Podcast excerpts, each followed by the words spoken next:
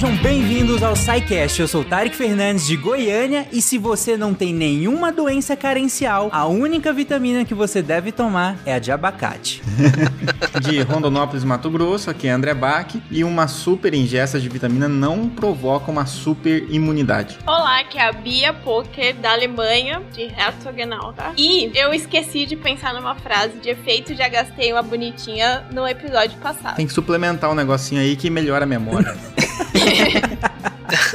Aqui é Gabriel falando de Salvador, Bahia. E a vitamina C é a cloroquina da UTI. Já começou assim.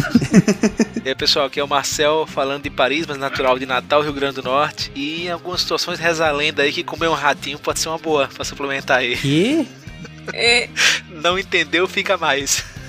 Medo. Eu, eu tô apavorado. Ainda bem que é um rato, né? Eu não gosto nem de tentar falou abacate não beterraba. Vamos lá. Diga as passas, Catarina. Aqui é Marcelo Guaxinim. E no episódio passado foi vitamina, hoje vitamano. Nossa. Foi o que deu. Vocês são muito bons nisso. Você está ouvindo o SciCast, porque a ciência tem que ser divertida. Bom, gente, no episódio anterior, né, que como o Guaxa falou, que era de vitaminas, é, o SciCast 450, nós explicamos o que que é, de fato, uma vitamina, é, falamos sobre quais, eram a, a- quais são as classificações básicas e em seguida nós fomos abordando uma por uma. E aí, começando, por motivos óbvios, pela vitamina A, e se você não achou isso óbvio é porque você não ouviu o primeiro episódio, e também nós abordamos todo o complexo B. E hoje nós vamos seguir na mesma dinâmica. Então nós vamos abordar vitamina por vitamina, começando por uma contextualização histórica, né, da descoberta, da sintetização, é, algumas informações interessantes, algumas curiosidades, e depois a gente discute as informações, né, mais importantes no sentido é, biológico, médico da- da- das vitaminas. E para esse episódio nos restou a vitamina K, a vitamina E, a vitamina D, que aqui são a- as lipossolúveis, e como hidrossolúvel, restou a vitamina C, que é inclusive por onde nós vamos começar o episódio de hoje. Então, de novo, na mesma dinâmica, vamos dar aquela contextualizada básica, histórica na vitamina C, e em seguida a gente vai discutindo aí para que, que ela serve, inclusive entrar na- nas polêmicas que o Gabriel já começou na frase de abertura. Vamos lá. Eu, eu, queria, eu, eu queria dizer, antes de mais nada, que a pessoa que não entendeu porque a gente começou A, ela perdeu mais do que o episódio passado. Então, pessoal, quando a gente fala muito de vitamina C, eu acho que a primeira coisa que vem em mente é o escorbuto, né? Acho que até no colégio, antes de começar a discutir vitamina C, falam do escorbuto. E aqui não vai ser diferente, né? É uma doença que já é descrita em graus diferentes de profundidade ao longo da história há muitos anos, em muitas situações diferentes, civilizações diferentes. O próprio Hipócrates, que é um dos grandes nomes da, da medicina aí, né? Filosoficamente falando, descreveu o sistema de escorbuto lá atrás. E talvez os, os relatos históricos mais surpreendentes sejam da época das explorações marítimas, né? Ali do século XV ao XVIII, a quantidade de óbitos que ocorreram devido ao escorbuto foram absurdos. E às vezes falando só em números, a gente nem entende direito. Assim, por exemplo, falaram que, que do, do século XV ao XVII XVIII, cerca de 2 milhões de marinheiros podem ter morrido devido ao Caraca. escorbuto. Só que a gente fica meio sem noção de 2 milhões, mas quantos marinheiros existiam, né? Quantos estavam. eh, Qual foi a porcentagem? E só pra vocês terem uma noção, o, o Vasco da Gama, que foi um dos mais reconhecidos navegadores, né? É, em uma é, expedição em 1499, dos 170 homens que ele tinha a bordo, 116 morreram de escorbu- de escorbuto. Um outro caso, que é o, Fernando Magalhães, que foi um navegador português que ficou conhecido por ter feito a primeira viagem de, de circunnavegação ao globo, é, 4 quintos da tripulação morreu de escorbuto. Então vocês podem ver que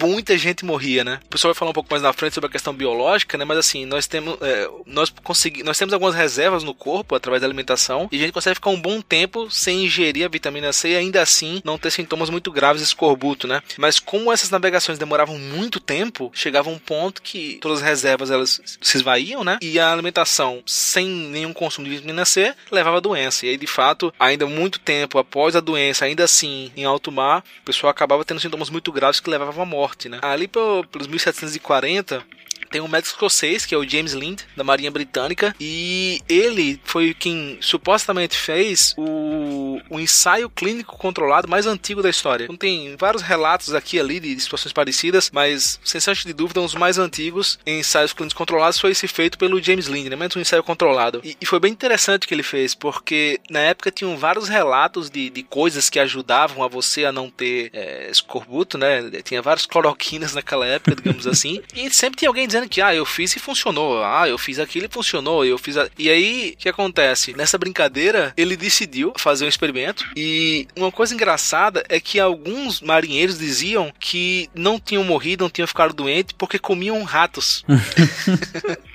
e, e a treta é porque, diferente de nós que não sintetizamos vitamina C, os ratos eles sintetizam vitamina D. C, né? Desculpa, vitamina Uhum. C. Então, de fato, se você comer um, um rato cru, você vai ter uma, um pouquinho de vitamina C, você vai ingerir, Sim, né? na verdade, vários animais sintetizam, né? A gente teve o azar de não conseguir. Isso. E, e também, se, se tu morrer de alguma outra doença, tu escapou do escorbuto. Exatamente.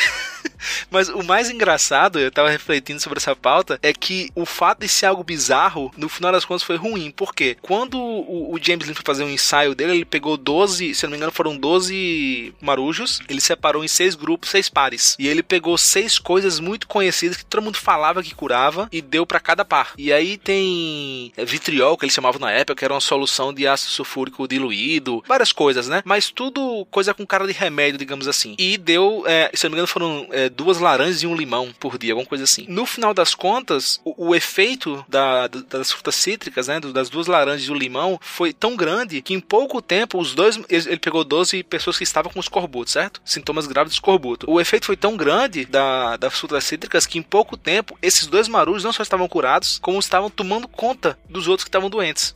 O problema é que não ficou claro qual era o mecanismo que as frutas cítricas tinham e através desse qual o mecanismo que fazia você prevenir e, e curar o escorbuto, né?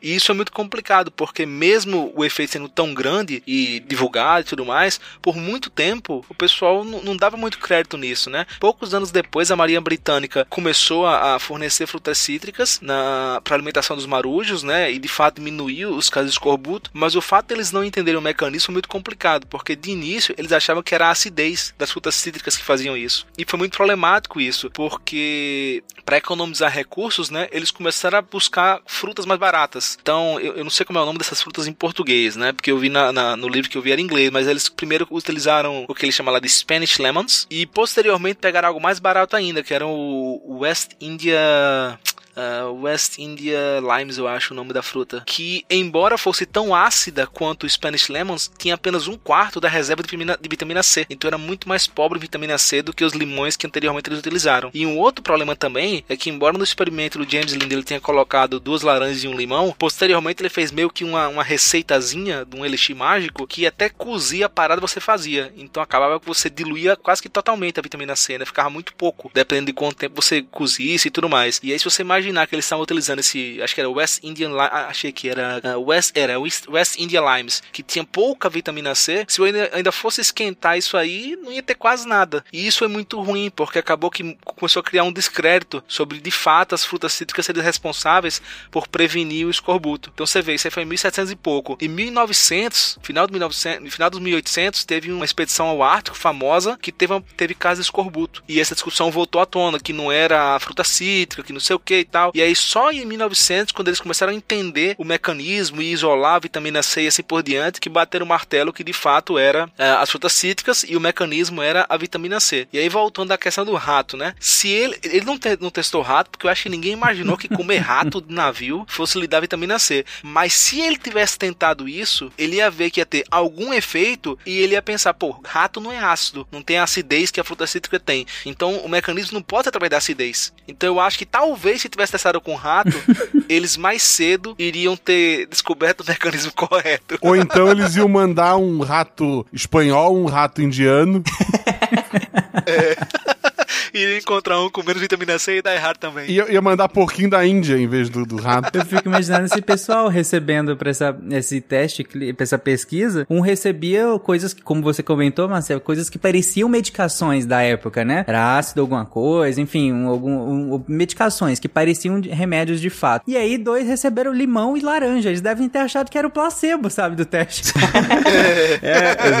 Não, e sabe aquela, sabe aquela expressão, a diferença da, do remédio pro veneno? Veneno é a dose, nessa época aí não, não tinha nem diferença de dose, porque era veneno tudo, velho. Os caras tomavam ácido sulfúrico, velho. É uma coisa assim inacreditável. Bizarro, tinha grupo que tomava acho que até água do mar, eles usavam também como um grupo, era, era estranho. E aí, o interessante é isso que o Marcel falou, que o, o tratado dele acabou não sendo bem considerado justamente por causa desses, dessas confusões aí, mas também era muito grande, era muito. Ele escreveu muita coisa e o pessoal simplesmente ignorou, assim, na época. E aí, quem, quem foi colocar em. É, ler isso de novo foi depois, foi uns 30 e poucos anos depois. Teve um médico que era o Gilbert Blaine, ele encontrou esse tratado do Lind, leu, fez alguns. É, reforçou esses experimentos, aumentou os grupos e tudo mais, e acabou introduzindo essa questão do, do limão, né, é, como principal ali, ainda sem saber o mecanismo. Ele introduziu na dieta de marinheiros e, e aí reduziu muito, tanto a mortalidade nesse caso, que aí acho que foi em 1805, teve uma tropa que Napoleão tentou invadir a Grã-Bretanha com Bretanha com uma grande tropa, né, e achou que ia realmente conseguir invadir e ele sofreu um bloqueio naval britânico que aparentemente pela época não seria possível resistir a essa invasão justamente porque é, ficariam morrendo ali por conta do escorbuto, né? Mas só foi possível encurralar essa frota francesa porque os navios britânicos estavam abastecidos com frutas, é, enquanto os outros, a tropa francesa não, né? A ciência salvando vidas aí. Exatamente. eu, eu, queria deixar registrado que no, na, na, maior obra já criada pelo homem, o One Piece, eles têm pé de laranja no, no, no barco. À frente Caraca. do tempo. que massa, não sabia. Tem, tem, sempre tem. Desde a entrada da Nami, que plantava laranja lá na ilha dela, tem laranja no bar. Ah, eu acho que é muito inter interessante essa história da, do, do, ensaio clínico ser introduzido ali e assim, o quanto que a gente valoriza às vezes pouco, né? O James Lind não é todo mundo que tem consciência, né? Às vezes a gente fica aí é, enaltecendo outros nomes que às vezes contribuíram muito menos ou que às vezes nem contribuíram, são só alguns gurus aí da saúde que ao decorrer do tempo fundaram terapias muito é, questionáveis aí na mesma época, né? Se a gente pensar é, por volta dessa mesma época. E enquanto James Lind, na verdade, deu a base, né, para o que a gente faz até hoje dentro da, das práticas baseadas em evidência e do, dos testes de medicamentos, né? Como a gente já comentou em outros podcasts. Eu acho que a melhor explicação é, é a de sempre, que assim, a, o mundo não estava pronto pro James Lind, né? Pega o caso do, do Jon Snow, por exemplo, no, no, caso da cólera, né? O cara escreveu coisa assim incrível pra época e ninguém nem, ele distribuiu os papéis, ninguém nem queria ler aquilo ali. Muito tempo depois depois que foram realmente ler e ver que o experimento natural que ele tinha conduzido foi um negócio assim absurdamente engenhoso. Tem também o caso do, do primeiro estatístico, digamos assim, escrever um livro, ninguém queria comprar o livro do cara. Então, assim, o cara dando de graça o conhecimento, digamos assim, ninguém tava nem aí. As pessoas não estavam prontas, mesmo os intelectuais da época, não estavam prontos para entender o que aquilo significava, né? Sim, e se você pensar que o George Washington, pelo menos, ele ficou resfriado ou gripado, né, uma gripe mais pesada, em dezembro de 1799, por volta dessa mesma época ali, né? Ele tinha sobrevivido varíola, malária, tiro. o cara era sobrevivido tudo quanto é coisa. e aí ele achou que tava de boa essa gripe dele, né? Mas aí com dificuldade de respirar e tudo mais, fizeram sangria nele, né? E a sangria foi tão grande que ele acabou levando à morte dele. E isso é tão interessante que assim, a sangria que foi usado por muito tempo era um desses tratamentos aí questionáveis da época que não se, test... né, se achava que funcionava, mas na verdade matava mais do que ajudava, né? E esse tipo de ensaio de protótipo de ensaio clínico que depois foi muito bem aprimorado, é o que nos previne desse tipo de problema, né? E quem quiser saber mais, inclusive, sobre o Jon Snow é, e não quiser perder tempo com oito temporadas, pode ouvir o SciCast 325 sobre epidemiologia. Lá a gente explica direitinho a história do Jon Snow e porque a importância tão grande dele, né? Eu também tenho um textinho, mas eu não lembro o título agora, mas eu tenho também um texto no portal. Vou, vou, a gente vai deixar na postagem do episódio também. Seu corpo perde, centram, repõe, centram completo de A a 5. E a vitamina C, é, como, como o Marcel falou bem aí, né? A gente só foi começar a entender ela mais no início do século 20. Então, em 1919, Jack Drummond, que era um bioquímico, ele denominou o fator anti-escorbuto de C. Então, assim, ainda ele era um fator anti-escorbuto. E realmente, como a doença é somente a deficiência de vitamina C, não deixa de ser um fator anti, né? e aí, em 33, Norman, é, Norman Haworth e Edmund Hist, que eram químicos britânicos também, eles estabeleceram e anunciaram a estrutura química da vitamina C e sugeriram a mudança do nome para ácido ascórbico. A gente viu também no outro cast, né, que as vitaminas sempre tem outro nome, que é a vitamina A, B, C, D, é um codinome. Então o nome bonitinho da vitamina C é o ácido ascórbico. E no mesmo ano, em 33, Tadeusz Reichstein, Reichstein que é um químico polonês, ele sintetizou um is- isômero, o ácido L-ascórbico, que é idêntico ao ácido ascórbico natural, e aí formou a base para o que foi a produção industrial de vitamina C. Então é o cara aí responsável pelos efervescentes sabor laranja que a gente toma aí. É, ele é corresponsável porque assim, não, não venderia tanto se não fosse um outro cara que bagunçou toda essa história, que foi o Linus Pauling, né? Então, o, o Linus Pauling, ele escreveu um livro, foi em 1900 e alguma coisa. Ele é duplamente prêmio Nobel, ganhador do Nobel, né? E ele publicou esse livro que ele afirmava que o uso da vitamina C impedia resfriados, né? E assim, o cara, é aquela história do argumento de autoridade, né? Ele usou lá os argumentos dele para aquilo na Que época. é justo, né, Bach? É o Pauli, né, cara? É, Caramba. então, exatamente, né? Aquele argumento de autoridade É um Nobel de Química, Pois não é. é. um Nobel de, sei Não lá, é como se economia. fosse um Nobel de literatura, né? Falando sobre química. sabe? Então, e, e isso tem acontecido, né? A gente vivencia isso até hoje, né? Mais recentemente, o Luc Montagnier, que foi o cara que ganhou o Nobel lá com a descoberta do, do vírus do HIV, tem falado algumas coisas aí em relação à vacina, movimento antivacina, e assim, a gente vê que essas... Homeopatia, homeopatia, questão de vibra, DNA vibracional, quântico, né? Esse tipo de coisa. Isso, então, isso. assim, ninguém tá imune, né? A esse tipo de coisa, né? Então, e aí, ao lançar esse livro, isso se estabeleceu e ganhou muita força, essa história da vitamina C como prevenção ou tratamento de gripes e resfriados, né? E aí, essa, junto com essa questão da possibilidade de isolamento e produção, né, em larga escala, aí a gente tem essa, essa dupla, né? Então, a- o isolamento, a possibilidade de produzir isso, é, e, e realmente a- a- algo que incentivou o consumo e a venda, mas que não tinha uma base sólida científica, né? Então, uma das maiores decepções das pessoas quando a gente vai falar mais aprofundado sobre vitaminas, que a gente já começa desmentindo essa, essa ideia de suplementar sempre, né? É, mas acho que tem essa, essa questão principal aí. Depois a gente vai falar, acho que um pouco mais, né, sobre essa questão da, da suplementação, mas que teve um grande, foi muito alavancado, né, por causa dessa questão do Linus Pauling, e que depois, com os ensaios clínicos que a gente tem hoje, a gente fala um pouquinho depois melhor sobre isso, é, não se mostrou de fato eficaz para esse tipo de, de função, né? Se for pro escorbuto, tudo bem. Então, só um spoiler rapidinho então. Gripado, uma vitamina C, tem nada, nada a ver. né? Gripado com vitamina C.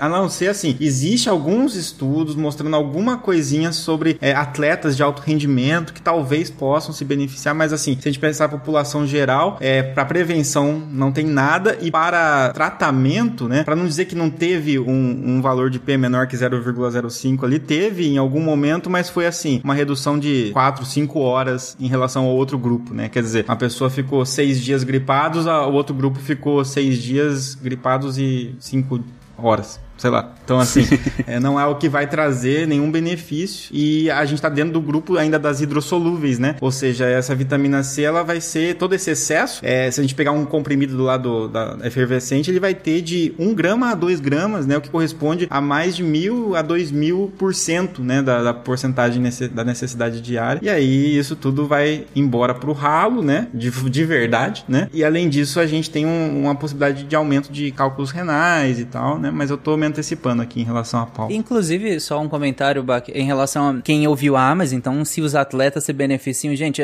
quando o Bach fala em, em atletas, né, super atletas, a gente tá falando de pessoas que já, pelo, pela demanda metabólica dessas pessoas, elas meio que estão em carência, né? A gente para pra pensar, o nível de, de, de demanda metabólica é muito discrepante das, da, de 99% da população. Não, né? não é, não é você que fica tirando foto no espelho da academia, não. É outra, outro grupo de pessoas. É, não, é, é o mesmo, é o mesmo princípio do isotônico também, né? A gente, ah, vou tomar o isotônico porque eu corri 2km. O isotônico só tem algum efeito pra maratonista. O cara que já perdeu todo o potássio no suor, o sódio no suor e tá, tá precisando repor. Então eu acho que é na mesma lógica aí. É o cara que tá em déficit e usando alto rendimento, assim. É, por- na verdade, porque você perde muito. Se você não, não, não é maratonista, você vai perder mais volume do que eletrólito de fato, né? É, você perde, você perde, seu corpo usa toda a aldosterona que ele tem pra segurar, chega uma hora que ele não consegue mais, você desidrata mesmo assim. É, é, aldosterona é um hormônio antidiurético, gente. Ah, então assim, a vitamina C, ela, ela tem a sua importância, né? Quando a gente fala que uh, é besteira é,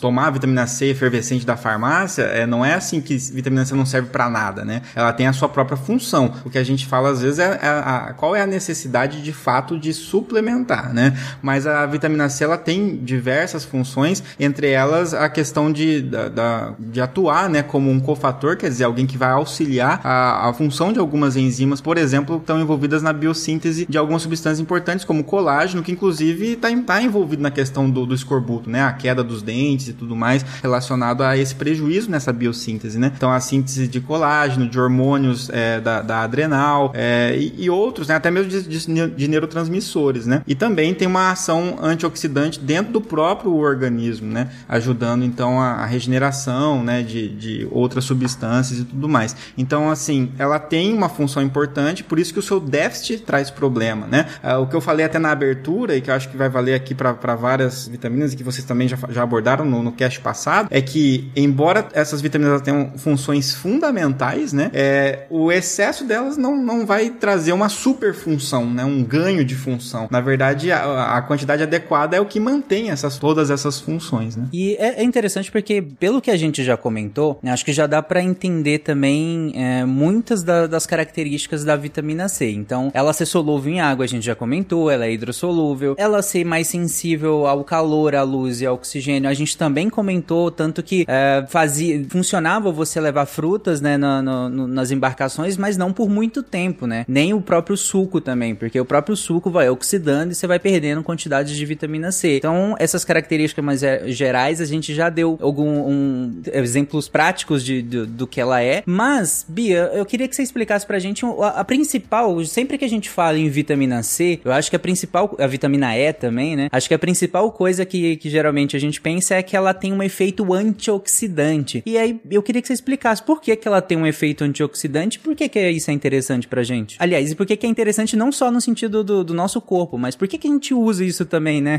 No dia a dia. Exato, né? É, a vitamina C é muito, muito, muito utilizada na indústria de alimentos como antioxidante para preservar o, o alimento que você vai vender, vamos dizer assim, né? Então, sei lá, você você quer vender, não sei, vou pensar, o que, que eu posso pensar? Uma sopa, não sei. E aí você quer que essa sopa, todos os ingredientes que você colocou lá dentro da, da latinha, fiquem intactos. E aí você adiciona a vitamina C, o ácido ascórbico, nessa sopa. Por quê? Porque o ácido ascórbico, ele é, se oxida tão rápido, tão fácil, que todo o oxigênio que tiver em contato com esse alimento, com essa sopa, vai reagir primeiro com o ácido ascórbico. E vai, com isso, né, te consumir o oxigênio disponível, que não vai reagir com seus ingredientes. Por isso, exatamente, o que é um, um problema pro, pro nosso suco, que vai perder a vitamina C toda em questão de minutos, de meia hora, já tá em uma vitamina C, já, sim, foi praticamente consumida, no, no, pra indústria é usado de, de, de um jeito muito positivo, né? Tipo, você gasta a vitamina C para preservar o que você quer o que você quer vender, no caso. Então, se você for pegar produtos base água, né, não produtos gordurosos, a vitamina C tá em praticamente todos, não, não sei se todos, mas assim, muitos, muitos, muitos produtos industrializados é, não gordurosos. Exatamente a mesma função faz a vitamina E, só que aí ela é lipossolúvel, então vai estar tá em produtos gordurosos, muitos produtos de origem animal, principalmente. É, bem interessante isso, né? Porque a gente pegou uma característica que aparentemente negativa, né, na, na, na própria fruta, na, na, em como se consome diretamente, e aí a partir dessa observação a gente utiliza em, em outras circunstâncias, por assim dizer, né? Uma coisa que a gente faz muito, talvez não perceba, que é exatamente a mesma função que a indústria faz, é quando você faz uma salada de fruta, por exemplo. Se você pica a maçã e deixa a maçã lá seca, ela vai ficar preta, oxidada rapidamente. A banana também é a mesma coisa. Se você coloca essas frutas com rega com suco de laranja ou suco de limão, você preserva a cor, o sabor, a textura da maçã e da banana. Por quê? Porque o ácido ascórbico que está presente no suco do, do limão, da laranja, ele é totalmente consumido, reage com oxigênio e protege essas frutas. Então é exatamente a mesma coisa que a indústria faz. Tá vendo? Pra você que achava que a laranja da salada de fruta do RU é porque sobrou do almoço, não é não. Tinha, tem, Tem sua função. Exatamente. Não que não tenha sobrado, né? Que laranja é a fruta menos consumida no RU. Mas é muito difícil de cortar, né? Também não é adequado, eu acho. Convenhamos, né? Com aquela faca cega, quem vai cortar? Não, sem falar que, que a laranja é a que você mais se suja, né? Que você tem que. Enfim, né? Contos de RU. perde. Centrum repõe. Centrum completo de A a zinco. Essa característica antioxidante da, da vitamina C, ela também tem um papel muito importante no nosso corpo, né, Gabriel? Isso, a gente, eu, eu- gosto de pensar a vitamina C como um metal de sacrifício, né? Se a gente for lembrar lá da química. que é a mesma função. É o metal que você coloca na estrutura pra poder oxidar antes da estrutura de verdade oxidar. E a vitamina C, ela, ela serve mais ou menos pra isso. Além do que o Bach falou, que ela é um cofator importante na, na, na produção de colágeno. E aí, como o colágeno não tem sido de sustentação, ele afeta diversas coisas no corpo, seja na gengiva, no escorbuto, pode ser na pele, pode ser no olho, enfim. É, ele também é importante como um inativador de radicais livres. Então, a gente tem no nosso corpo a- as- os processos metabólicos, principalmente o processo de produção de energia no nosso corpo, ela gera muitos radicais livres. Né? O oxigênio é uma espécie bastante reativa. Ele solto na nossa molécula, ele reage com muita coisa e isso leva ao desgaste do, do, do organismo. E um dos, uma das funções da vitamina C é ser exatamente o que a Bi explicou aí. Só que a sopa é a sua célula e a vitamina C continua sendo a vitamina C. Então ela se sacrifica pelo oxigênio ali, então ela, ela se oxida, então ele consome aquele oxigênio e ele previne, entre aspas, tá, gente, a, a, o envelhecimento. Por que en- entre aspas? Porque foi como o Bach falou. Não é porque ele previne que você vai tomar 5 gramas por dia e ele vai resolver. A vitamina é sempre um cofator. Então ele tá lá para auxiliar. Existe um limite. um- É como se fosse uma velocidade de reação máxima. Que não adianta a gente tomar muito a mais que não vai, não vai resolver. Mas ela é um cofator bem importante, assim. Isso, e outro ponto dessa questão da- de, de to- sair tomando vitamina C para não envelhecer, por exemplo, é que a, a gente fala, né, radicais livres e antioxidantes, e às vezes dá a impressão que é uma, são um componente só, né? Existe o antioxidante e o radical livre, né? Ou a espécie reativa de oxigênio, alguma coisa assim. Mas na verdade são vários radicais livres diferentes, são várias substâncias diferentes, assim como existem várias substâncias diferentes são os antioxidantes. E eles têm é, afinidades diferentes por esse, essa, essas, esses antioxidantes têm afinidades diferentes por esses radicais livres. Então, ah, o fato de você consumir um tipo de antioxidante não significa que vai combater todos esses radicais livres, né? Então você tem, por isso que é exatamente uma- um, um equilíbrio, né, entre esses antioxidantes que nós temos, aqueles que a gente fabrica, aqueles que a gente adquire na dieta, junto com a formação de radicais livres do nosso próprio organismo e um desbalanço que naturalmente vai acontecendo com o passar do tempo, né, com a idade e que acaba favorecendo essa formação de radicais livres e favorecendo o envelhecimento e que não é algo que você simplesmente freia, simplesmente aumentando a quantidade de consumo externo, né? Porque você também tem a síntese interna de outros, é, outros antioxidantes que você não vai conseguir simplesmente manter, né? Uma coisa que nós comentamos, inclusive, no episódio passado, eu lembro que a Bia comentou isso, que ah, nada melhor do que você consumir. E aqui serve para todas essas vitaminas que nós comentamos. Nada melhor do que a gente consumir essas vitaminas in natura, né? Na fruta onde ela vem, no, no, no- no substrato onde, onde naturalmente ela vem. Porque lá ela não tá sozinha, lá ela tem uma função e para exercer essa função, ela, ela depende de outras estruturas, ela depende de outros mecanismos. Então, lá ela vem completa, por assim dizer. E no, no momento em que a gente consome, é a melhor forma da gente absorver isso da, de maneira mais benéfica pra gente. Então, suplementar é, é realmente, é- a palavra deveria ser a- como uma exceção mesmo, como algo que eu preciso porque realmente tá faltando muito, porque tá me gerando um dano, não porque eu preciso melhorar algo. Nesse sentido da suplementação aqui, não é pra melhorar algo, porque o melhor, na verdade, seria você comer no, no próprio alimento, e não no, num, num comprimido, e não num shake, não em outras coisas. A melhor forma de você consumir todas essas vitaminas aqui é no alimento de verdade. E por falar em alimento de verdade, as fontes dietéticas da, da, da vitamina C, bom, aí acho que a gente já, já passou muito bem por elas, mas e não, não que as pessoas já não saibam muito bem, né? Que a vitamina C é achada em vários vegetais folhosos, principalmente os mais escuros, é as, as frutas cítricas de um modo geral né? Acho que todo mundo sabe que a cerola tem uma concentração, né, proporcionalmente, né, gigantesca de, de, de vitamina C. Mas a gente também, claro, vai achar em carne, como os próprios marinheiros descobriram lá, é, em, em peixes de alguns peixes também, derivados, enfim. Então, acho que essa questão dos alimentos meio que é, é, é ponto comum. Todo mundo que já viu um Globo Repórter sabe onde achar a vitamina C. A única coisa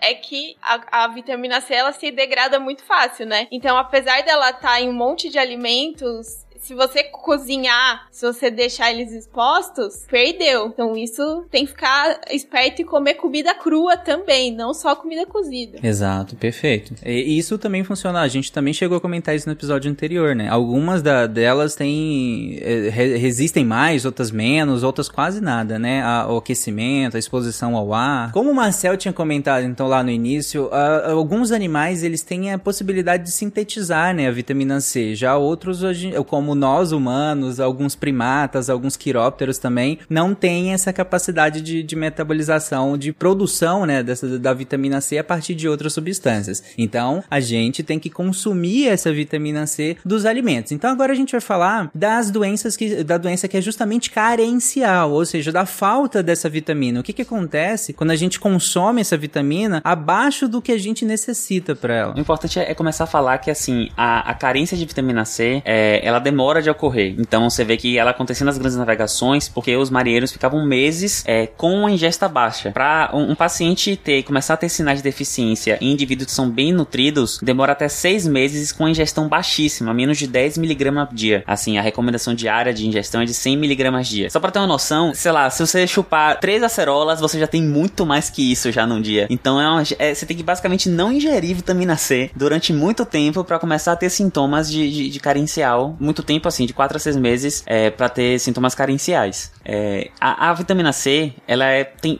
ela é um cofator de diversas coisas, mas a gente pode resumir que o principal efeito dela é no sistema mesenquimal, que é o, o tecido conjuntivo, é o tecido de suporte do corpo. Então é aquele tecido que a gente não sabe exato, não tem uma função exata, mas ele serve de suporte e nutrição para todos os outros. Então ele, ele participa, ele é muito essencial na síntese do colágeno e a gente tem colágeno no corpo todo. E aí, com o déficit da, da, da vitamina C, você começa a ter alguns sintomas de fragilidade fragilidade capilar. Você começa a ter uma fragilidade é, tecidual que promove sangramentos que podem aparecer. Então pode aparecer pequenos pontinhos de sangramento na gengiva quando é, esfrega a gengiva, ela fica mais, mais sensível e pode ter sangramento. E isso vai evoluindo e você pode ter hemorragia ocular. Com a piora da deficiência, essa, essa deficiência da produção de colágeno, ela não faz agora só mais sangramento. Ela começa já a interferir em outros pontos. Então você começa a ter fraqueza muscular, você começa a ter falta de apetite, inchaço nas articulações, até inclusive é, alterações psíquicas pode ter confusão mental, quadros psicóticos, porque ela é um cofator importante para diversas outras coisas. E aí, claro, se você vai chegando num limite agudo que você basicamente não tem mais vitamina C no corpo, você acaba chegando nesses níveis mais graves de doença. O escorbuto que a gente estava falando aqui é basicamente a, a, a ausência, a deficiência de colágeno na produção de colágeno que, que causa principalmente sangramento em mucosas, que é classicamente como a gente vê, né? Então, é aquele cara, é aquela o marinheiro que é retratado com cabelo quebradiço, pálido, fraco com sangramento na gengiva. Essa é a carinha do escorbuto, vamos colocar assim. e ela, é, a incidência começou a diminuir bastante a partir do século XVII com a introdução da batata como fonte de, de vitamina C na dieta alimentar. E também com essas outras descobertas que o, o Marcel já, já contou, de frutas que eles inicialmente associaram frutas ácidas, mas que tinham vitamina C e acabaram reduzindo a, a, a quantidade. E hoje é uma doença que realmente é muito difícil de ocorrer. É, como a gente sabe que ela é bem é, fácil de prevenir e relativamente barata, ela ocorre ainda, mas ela corre muito associada com quadros de pobreza extrema. Ela não está mais associada com longas viagens. Então a gente encontra é, pacientes com, def com deficiência de vitamina C naqueles pacientes que são, na verdade, mu com multideficiências, né? Ela não tem só de vitamina C, você vai acabar achando uma desnutrição, uma deficiência de vitamina B, enfim, entre outras.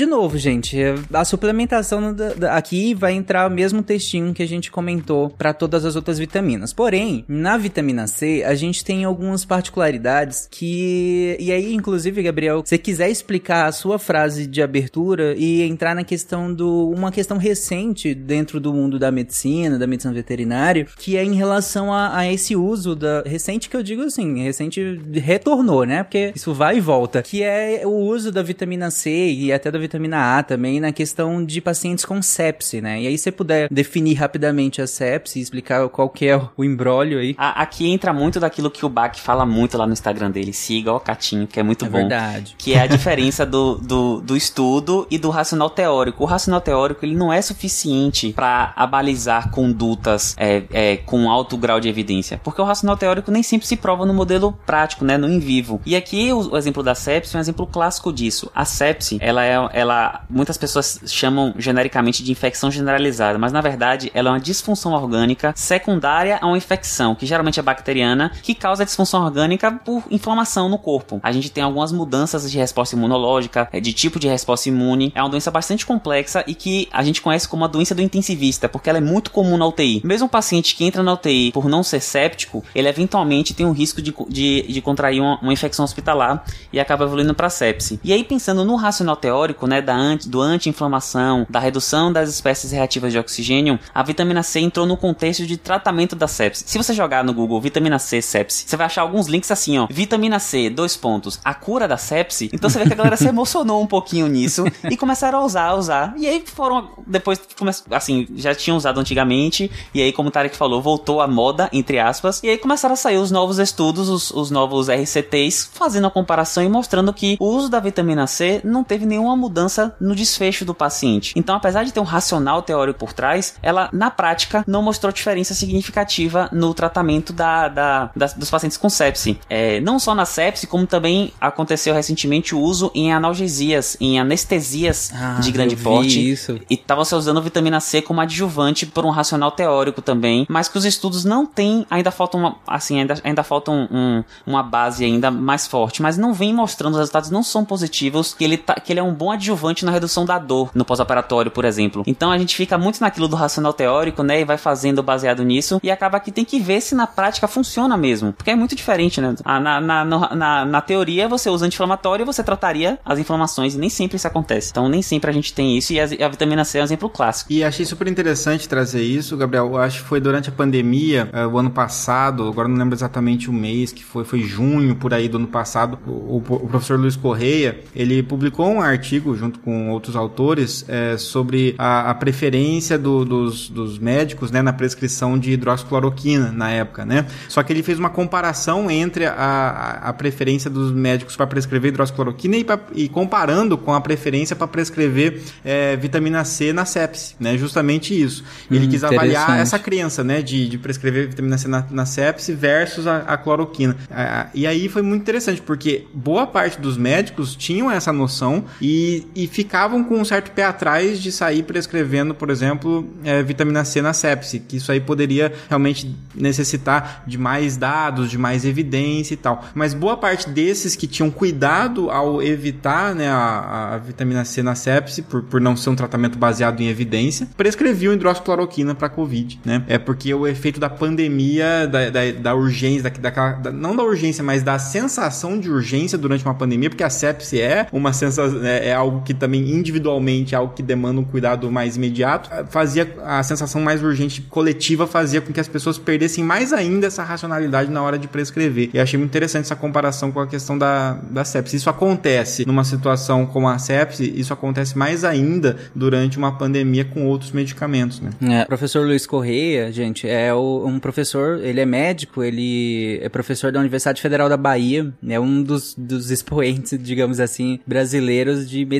baseada em evidência, né? Então, é, procurem ele aí, ele tem um blog de medicina baseada em evidência, tem podcast, tem um canal no YouTube, é, é muito bom o conteúdo que ele produz, assim como o BAC, o BAC também produz conteúdo de medicina baseada em evidência também de ótima qualidade, e claro que a gente vai deixar os links de tudo, né? Mas se quiserem já ir procurar o BAC no, no Twitter e no Instagram, também tem conteúdo muito bom. Eu vou só terminar o jabá, que agora vai ficar completo. Você quer três referências de, de medicina baseada em evidência, de estudos, principalmente na área biológica, você tem Luiz Correia Bach e José Alencar, que é um cardiologista Ah, muito bom também. Tem um livro, inclusive, dele, né? Muito bom. Que é muito bom. É, eu tive prazer de trabalhar. Eu tive prazer de conhecer os três dessa lista, então eu tô felizardo. Obrigado, agradeço ter sido colocado no meio dos dois, porque eu sou fã dos dois. então sigam eles pra mais informações. Tem que lembrar que a medicina de evidência, ela tá, tá em baixa no Brasil atualmente, né, gente? É, infelizmente, não existe. né?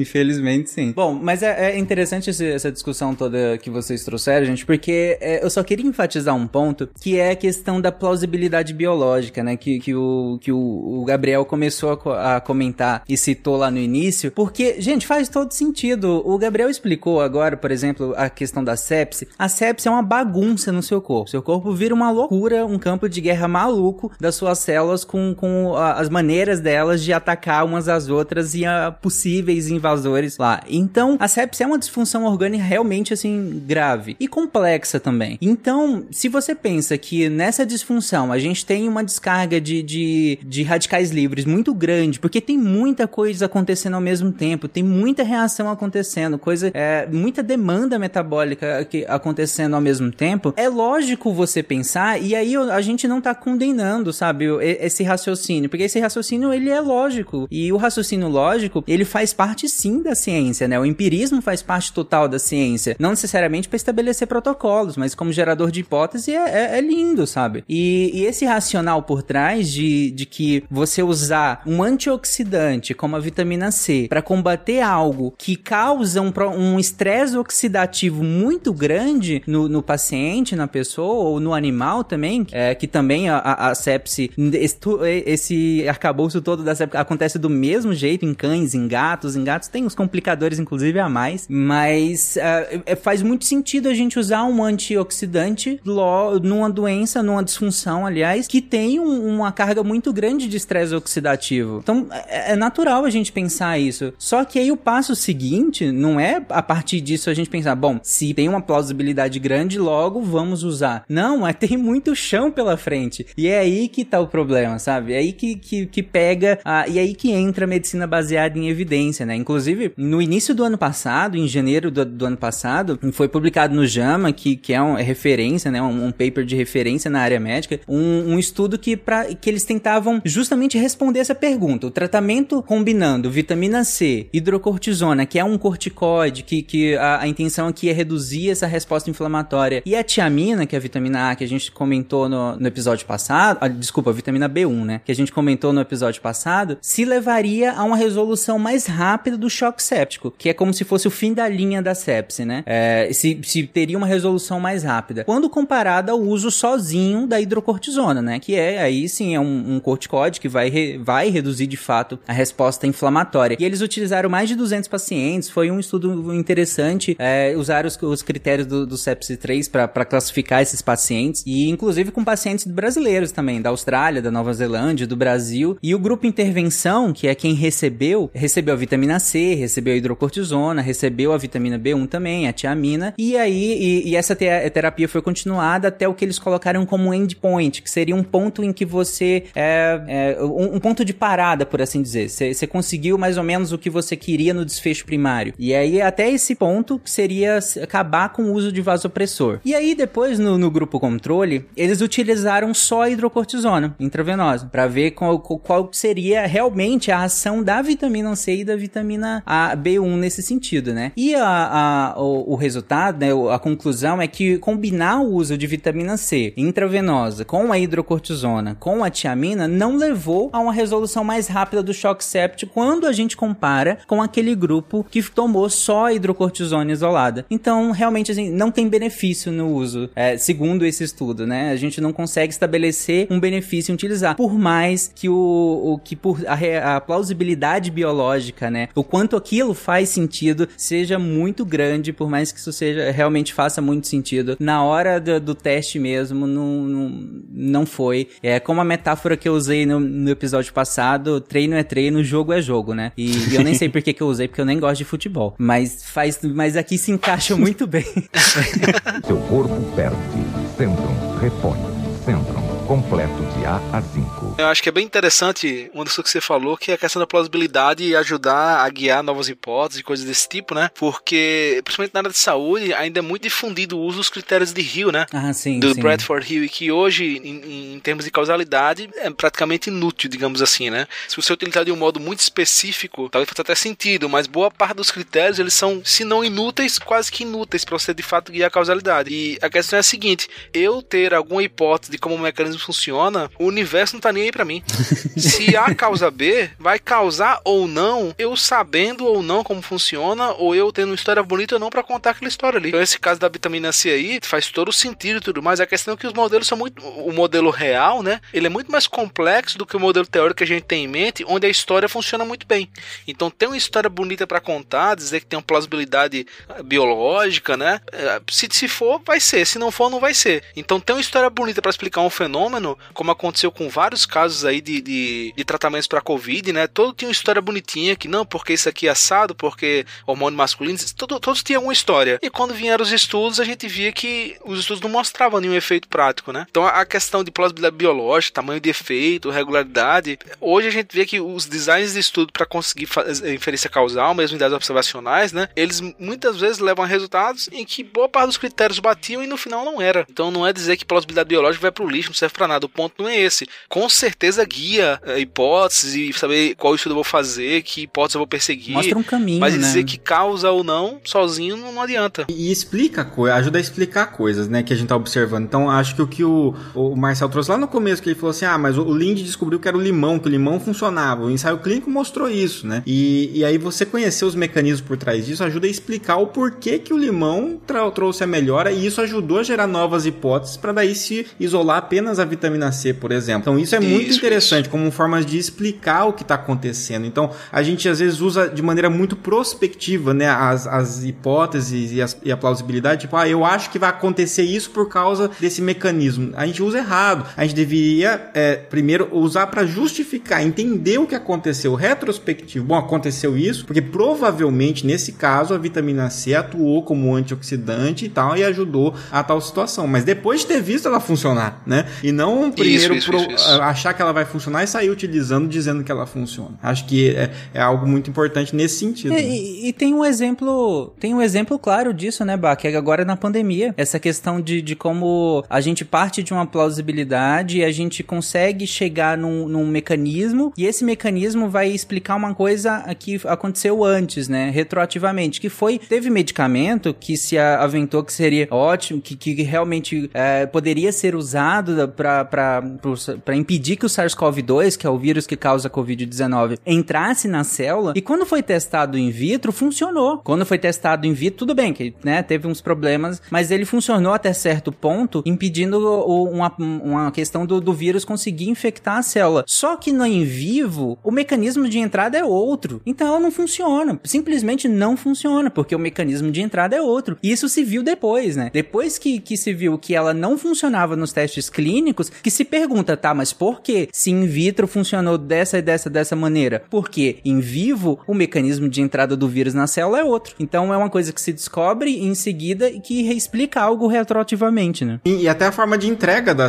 da substância, né? Como é que essa substância ela consegue chegar onde ela precisa chegar, na concentração que ela precisa estar é, dentro do organismo humano, porque às vezes é uma substância que, por exemplo, não atravessa a barreira hematoencefálica e você precisa chegar no cérebro para funcionar. Então, na célula, no neurônio, ela funciona lá in vitro, mas quando você ingere, ela não atravessa a barreira e não chega no seu cérebro. Então, não adianta nada isso no organismo vivo. Então, tem várias limitações, né, possíveis. E quando a gente tá falando de uma infecção, por exemplo, piorou, porque daí você tem ah, essa questão biológica da interação do medicamento com o organismo e, além de tudo, do microorganismo que está infectando com o organismo e o cruzamento de tudo isso, né? Então, é muito mais complexo mesmo. Bom, pra finalizar essa parte da vitamina C, que demorou um monte aqui já, mas eu achei legal trazer essa discussão, porque até porque expande o tema, né? A gente não ficou só exatamente nas vitaminas, mas discutiu todo o, o que tá por trás disso, até porque a gente chegar aqui e falar só que suplementar é só pra doença carencial e ponto, vira outro argumento de autoridade, né? Seja lá que autoridade a gente goza pras pessoas, mas vira outro. Então não, a gente quis realmente de- destrinchar essa questão, por que que a gente tá falando isso? Por que que a gente acha que, que a, a gente entende que essa a suplementação, ela parte de uma doença carencial, ela parte de uma carência, né? Não de, de, de uma suposta necessidade de passar do limite, de melhorar algo, né? Não é nesse sentido. Mas, inclusive, é, aproveitando que eu falei essa questão de passar do limite, o que que acontece se eu consumir vitamina C demais, gente? É inócua? É isso. O consumo elevado, ele pode levar a alguns sintomas mais inespecíficos, como diarreia, alguns distúrbios gastrointestinais, mas principalmente a, a principal a, fator associado ao a, o super uso de vitamina C é a formação de mais cristais de oxalato de cálcio, que consequentemente podem levar a mais pedra nos rins, que é a nefrolitíase. Então, assim, quem já tem, inclusive quem já tem doença, no, já tem pedra nos rins de repetição ou já tem gota, não pode ultrapassar um limite de 1 grama por dia de vitamina C. Lembrando que a dose recomendada por dia é de 100 miligramas, porque você aumenta muito o risco. É 2 mil miligramas, então 2 gramas de vitamina C durante 6 dias aumentaram o risco de, de formação de cálculo de oxalato de cálcio em 40%. E assim, quem já teve pedra nos rins sabe a dor que é. É uma dor insuportável. Então aí tá aqui tá um dos, um dos balanços de por que não vale a pena utilizar doses a mais. Porque o, o papo nem sempre é não, tem, não faz mal, né? Não tem problema utilizar. Mal não faz, não vai matar. Então a gente vê que realmente matar talvez não vá, mas ele vai causar consequências que são muito piores do que não ter tomado aquilo, que não vai trazer nenhum benefício. Então a gente sempre tem que pesar isso, né? Na, na, na, bio, na bioética a gente chama de beneficência e não maleficência. Sempre pesar o benefício e o não malefício daquela conduta. Então não adianta a gente estar tá tomando todo dia um efervescentezinho de 500 miligramas, sendo que isso está aumentando o risco a longo prazo de formação de pedra nos rins e não está mostrando nos últimos estudos, nas últimas revisões, que isso previne, por exemplo, de ter resfriado. Então a gente sempre tem que estar tá ligado nisso para não acabar faz... indo na conversa de que não causa nada demais, é uma vitamina, né? A gente associa muito, muito o termo vitamina a uma coisa natural. Não faz mal, mas faz. Então a gente tem que ter sempre cuidado, principalmente nas suplementações, nas fórmulas é, químicas, né? Nos, nos comprimidos. É, é, só o famoso. A, o pessoal fala, né? Então, se bem não fizer, mal não faz, né? Então, na verdade, pode é. fazer mal sim, né? Essa, essa frase não se aplica quase nada. Né? Exatamente. E o que o Gabriel citou mostra que, assim, que toda intervenção que a gente faz na nossa saúde, toda intervenção, ela tem um custo para nós, para o paciente. E esse custo, ele é financeiro imediatamente, você vai gastar dinheiro, ou o sistema de saúde vai gastar um dinheiro se não for você que estiver gastando diretamente. Isso impacta na sociedade. Isso tem um custo que o próprio paciente vai estar tá pagando com o risco que ele tem de desenvolver um efeito adverso, como, por exemplo, a litíase renal que foi citado aqui, a pedra no rim. E um custo, às vezes, comportamental também, né? Eu tô tomando uma vitamina C achando que eu estou prevenindo gripes e resfriados, e aí eu não faço outras coisas que eu deveria fazer, que é me alimentar adequadamente, que é fazer um exercício físico, que é dormir é, regularmente, né? Isso tudo coloca realmente a minha saúde mais em risco, mas eu acho que eu tô protegido porque eu tô tomando um suplemento. Então são várias coisas, impactos, eu tô pagando um preço alto por isso. Então eu preciso de um benefício que supera esse preço que eu tô pagando. E no caso aqui a gente viu que não existe esse benefício. Então essa balança tá desregulada, né? Então é, você tá pagando muito por um produto que não funciona, por um produto quebrado, né? O preço do excesso da vitamina C é uma pedra no seu caminho, né? Nossa. Exatamente. Todas as piadas de rim que nós não fizemos no SciCast de rim, inclusive. inclusive ouçam lá, viu, gente? Tem um SciCast só sobre rim que a gente comenta também sobre essa questão de formação. Melhor órgão. Melhor órgão, não posso discordar. É que a gente com, é, comenta sobre esse processo de formação de cálculos e tudo mais, fisiologia renal, que inclusive fisiologia renal essa que tem a ver com a nossa próxima vitamina, que é a vitamina D. Olha esse gancho. Cara, foi planejado esse gancho. Esse gancho. Mentira, não foi. Seu corpo perde, Centrum repõe, Centrum completo de A a 5. Mas a nossa próxima vitamina, a vitamina D, muito comentada agora durante a pandemia também, né? Voltou aí com tudo para suplementar loucamente. E de novo, gente, tem uma certa plausibilidade. A gente vai comentar aqui o, o de onde vem essa plausibilidade. Inclusive, é, o, o, Marcel vai conseguir falar bem dessa, que, é, porque a vitamina D ela é muito caso é, de, de causalidade, envolve muita causalidade quando a gente olha pacientes em deficiência de vitamina D associado com várias doenças, inclusive com casos mais graves de Covid-19, mas que é muito difícil estabelecer uma causalidade, mas a gente vai comentar mais para comentar mais para frente. E para começar de novo, vamos fazer aquela retrospectiva histórica da vitamina D para em seguida a gente comentar as características dela. Então, com relação à vitamina D, mais uma vez voltamos à, à questão histórica, né? Então, a descrição de, de doenças que futuramente foi descoberto que tinham relação com carência, né, de vitaminas. Então, assim como no caso da vitamina C, o link histórico, né, da vitamina D também foi com uma doença que está associada com a carência dessa vitamina, né? Os primeiros registros do raquitismo foram descritos pelo médico grego Galeno entre o século 1 e 2. Então, na época, a causa da doença era acreditada a falta de, de higiene e carências alimentares, o que é, corrige se eu estiver falando besteira, mas praticamente quase toda doença pensavam que tinha alguma relação com, com carência alimentar, ou higiene, ou miasma, tinha a teoria do miasma por muito tempo, né? É, sim, né? Principalmente a questão da higiene. Na verdade, a carência alimentar, ela até vem um pouco mais pra frente, né? É, a gente até demora um pouquinho a associar algumas dessas doenças. A gente até comentou no primeiro episódio, né? De que como foi revolucionário a gente co- começar a entender que, que existiam doenças carenciais, né? Que existiam doenças que eram da falta de alguma coisa que tinha na, na- na- alimentação mais diversa, por assim dizer. Mas a higiene é já um pouco mais consolidada, até porque, né? né é, é meio óbvio, né? Isso, e aí muito mais no futuro, né, ali já no- nos 1600, ah, teve um- um- uma grande quantidade de pessoas que começaram a ter sintomas de raquitismo, e aí as autoridades médicas acabaram se reunindo, né, formaram uma comissão para tentar ide- identificar o que estava acontecendo. E com o advento da Revolução Industrial, houve um aumento acentuado dos casos de raquitismo, né? Sempre que tem alguém passando mal, tem alguém inventando lorota para tratar isso aí para ganhar dinheiro, né? Então, algum dos tratamentos da época era massagem com licor de serpente, sopa de cobra, minhoca em cerveja temperada com ervas e especiarias Caraca. Nunca é uma coisa boa, né, velho? Nunca é uma coisa legal. e banhos de água fria. Esse povo tomava banho de água quente como? É isso. Enfim, os tipos de tratamentos que surgiam na época, né? Em 1848, médicos ingleses conduziram um dos primeiros ensaios clínicos da história da medicina, né? Pouco tempo depois do caso do James Lind. Mais de mil pacientes com tuberculose foram divididos em dois grupos. Um deles foi tratado com três colheres diárias do óleo de fígado de bacalhau, Clássico. enquanto, enquanto o outro recebeu apenas cuidados gerais, né? Era o grupo controle. Quem não tomou o óleo de fígado? Quem não tomou, Quem né? nunca? No final haviam morrido 33% dos pacientes do grupo controle contra 19% do grupo tra- tratado. Então houve uma diferença aí razoável, né? Até a descoberta de medicamentos específicos para tuberculose em meados do século XX, os doentes eram enviados para respirar ar puro e fazer repouso nas montanhas.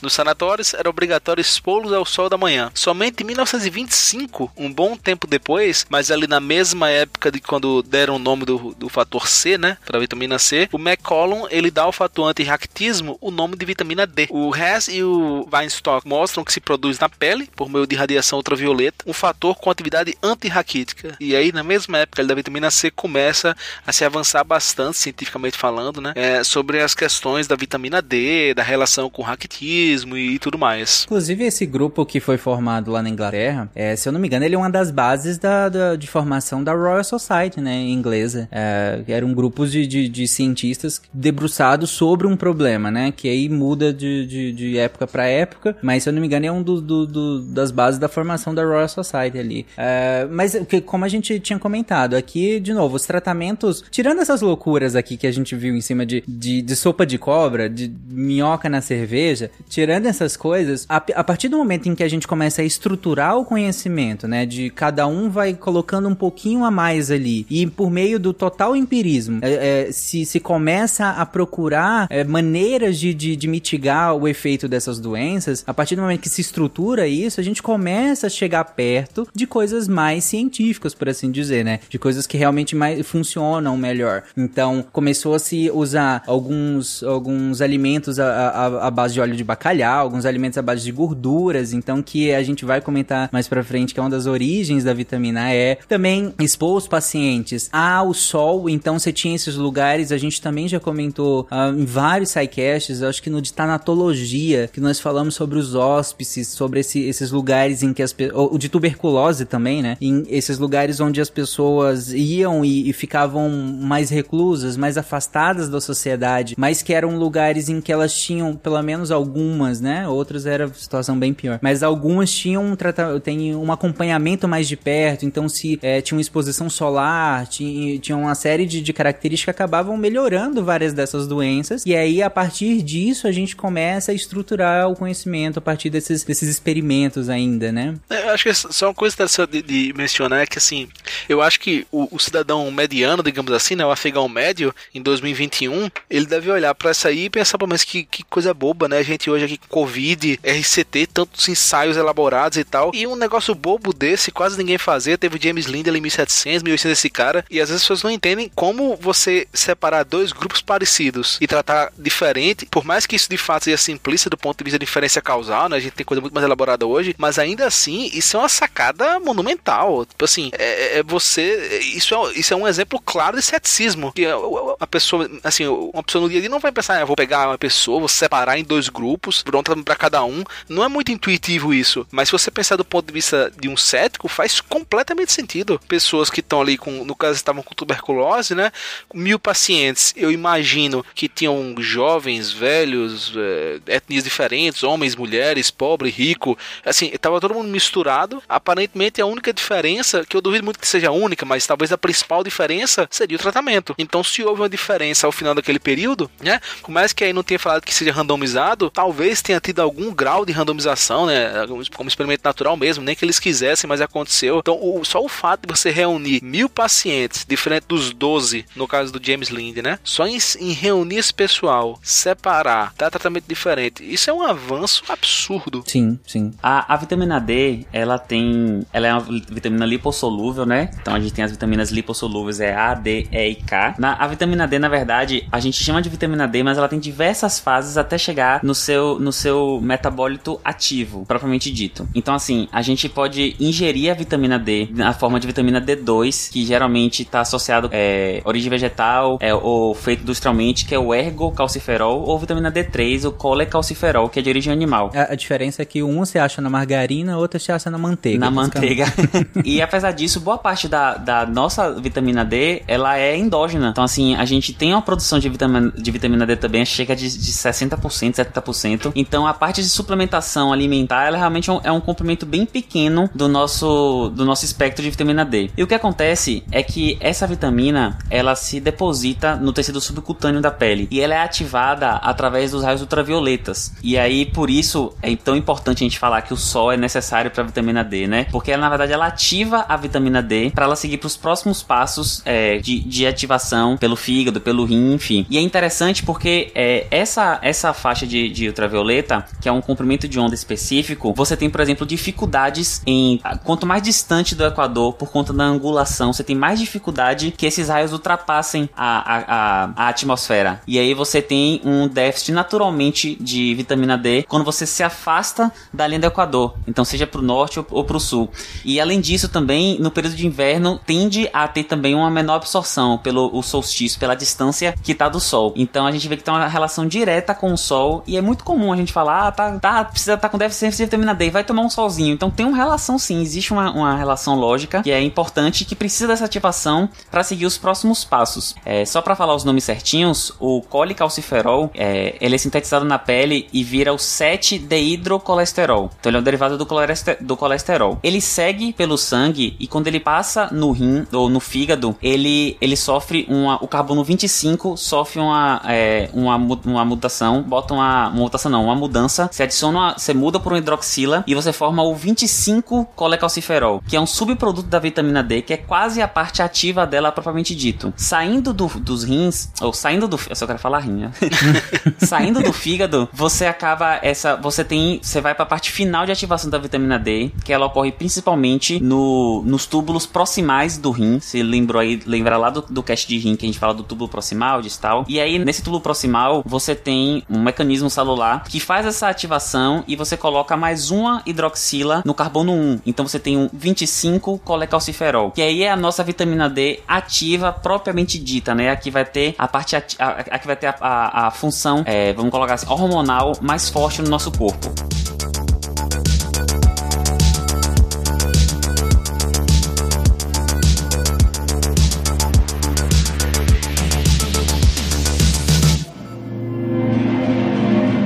Só para ficar claro, é, o Gabriel explicou bem aí, inclusive citando o nome das moléculas, a gente precisa ingerir uma certa, uma certa quantidade, a gente, aliás, a gente ingere uma certa quantidade de vitamina D em algum formato dela. Então ele falou lá atrás que pode ter tanto origem vegetal, que é adicionada geralmente, quanto a origem animal dela. E aí, uh, mas a gente produz também é, essa, esse, alguns subprodutos da, dessa vitamina D no nosso próprio corpo. E aí, nesse momento em que a gente produz, ela vai ter algumas rotas pelo corpo, né? Então essa vitamina D que ela é sintetizada ou que ela é ingerida, ela por meio da nossa circulação, ela vai ser carreada por, algum, por uma série de proteínas e vai ser, como o Gabriel comentou, metabolizada primeiro no fígado, então ela vai para lá, vai depois pro rim, para aí sim ela ter a forma ativa dela, que é a forma em que a gente vai comentar a, a partir de agora o que que de fato ela faz no nosso corpo. Mas só para ficar clara essa rota, né? De que a gente precisa que ela seja, é, que, que a gente ingira ela ou que a gente seja, ou que ela seja sintetizada, né? Lá na nossa pele, quando a gente tem exposição justamente aos raios solares, para que a gente consiga utilizá-la depois que ela vai ser ativada pelo rim. Então a gente precisa do, do sol, né? Na, na pele, a gente precisa do nosso fígado e do nosso rim para que eles consigam fazer a metabolização e ative essa vitamina D para que ela faça o trabalho dela, que é o que nós vamos comentar agora. Isso, perfeito. Aí depois que ela passa, né, passou por todo esse caminho aí que eu e Tarek falamos, quando ela tá, chega na forma ativa dela, a gente fala que a gente divide a ação da vitamina D em duas, as ações calcêmicas e as ações não calcêmicas. Porque a principal coisa, a, a,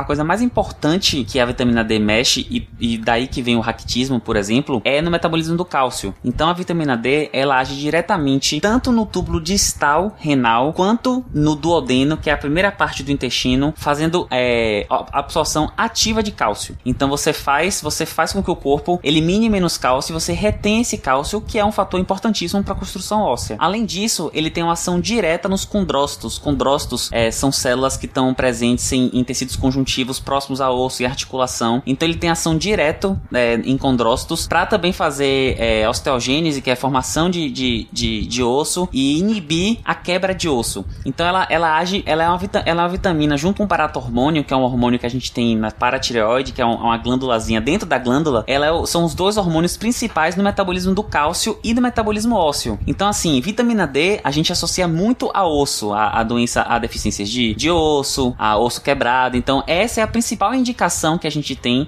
da suplementação, porque é onde tem a, a, gente tem o, o, os maiores efeitos. Mas a vitamina D, e mais recentemente, ela vem sendo estudada com outras, outras, outras funções não calcêmicas. E é aí que a gente entra num terreno perigoso da medicina, porque a vitamina D vira meio que uma panaceia. Vira um, é um medicamento contra o câncer, anti-inflamatório, anti-doença cardíaca, e a gente não tem nenhuma evidência forte ainda, na verdade não tem evidência nenhuma de que essa suplementação nesses casos tem algum benefício. Porque a vitamina D, como outras vitaminas, funciona como cofator de diversas coisas no sistema imune e de alguns circuitos é, de apoptose e de anticarcinogênese. Mas apesar disso, de novo, que a gente tem uma plausibilidade biológica, não tem nenhum motivo para a gente repor a vitamina D acima dos valores recomendados é, que a gente tem da Sociedade de Endocrinologia e, e, etc. Então, assim, a vitamina D é muito associada com osso. Então, a gente, quais são os pacientes que mais nos preocupam? É aquele paciente que não toma, que tem um déficit de sol, mulheres próximas da menopausa. Então, esses pacientes que a gente faz um rastreio mais ativo da vitamina D, faz a dosagem da vitamina D, faz o estudo do osso, para ver se tem algum tipo de, de, de, lesão. Mas na população em geral, e que é muito comum, eu vejo isso na medicina, é, se dosa muito mais vitamina D do que é necessário. Então, você tem, você tem uma dosagem de um, um, um composto, você tem um, você acha um valor, aquele valor é baseado numa curva de distribuição normal da população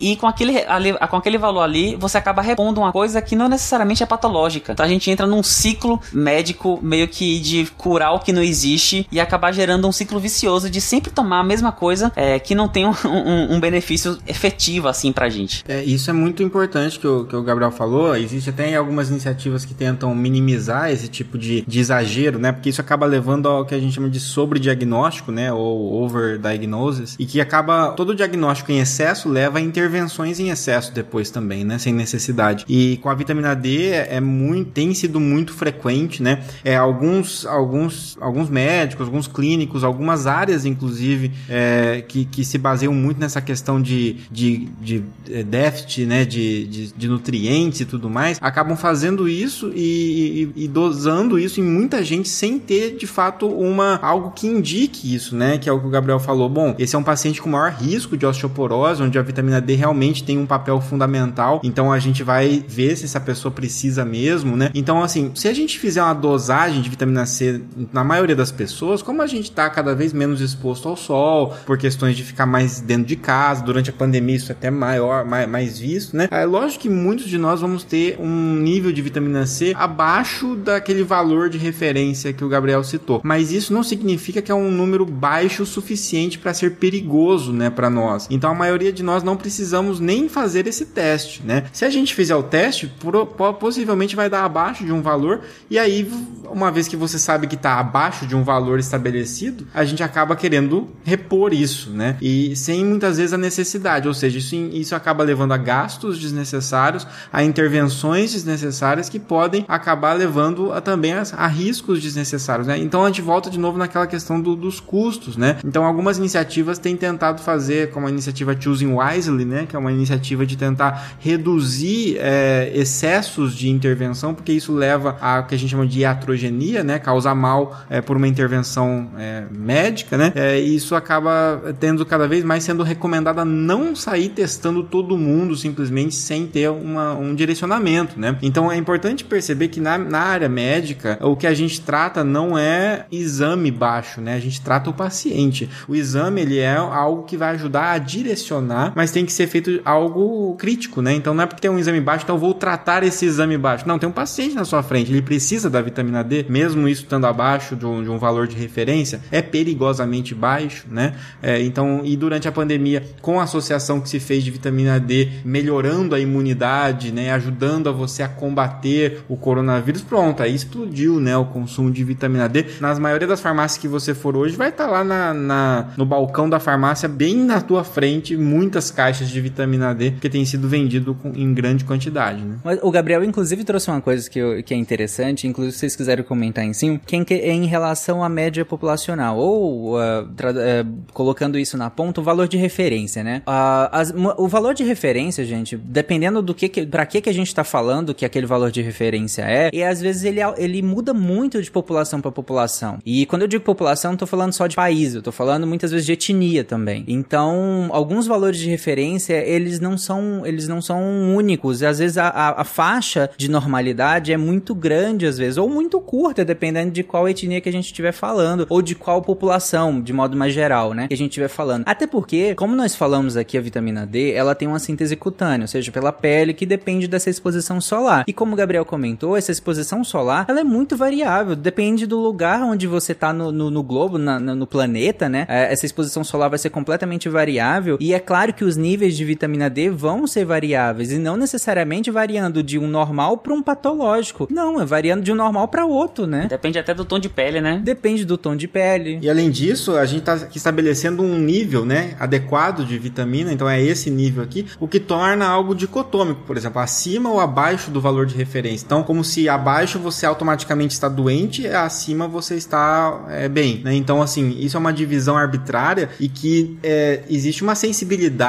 e uma especificidade para esse valor. Ou seja, esse valor com certeza ele inclui, assim, você pode estar com a vitamina D abaixo do valor de referência, mas ela ser o suficiente para você, assim como você pode estar às vezes um pouquinho acima e não ser suficiente em alguma situação, por exemplo. Então é, é difícil você estabelecer só pelo exame, né? Por isso que quando se fala a clínica é soberana dentro da medicina, o que está querendo se dizer é isso, que você tem que considerar o paciente como um todo e o exame vai ajudar a complementar isso. Não dá para você sair dosando a sua vitamina D e com base nisso você se automedicar, por exemplo, ou até ah, um- algum profissional que acaba terceirizando a sua função de clínico para o, o exame, né? Então o exame dando uma, eu acredito no exame. O exame ele tem seu valor preditivo, ele pode ser que ele, que ele faça sentido aquele resultado, mas em conjunto com o resto que o paciente está apresentando. Então simplesmente um indivíduo jovem que está com a vitamina D um pouco mais ba- abaixo da- da- do valor de referência, é, não significa que é uma pessoa que está precisando de suplementação de vitamina D. Aliás, ela pode é, melhorar um pouco seus hábitos, né? Ela pode se alimentar melhor e tomar um pouco de sol. Então, para que que eu vou ficar rastreando se a medi-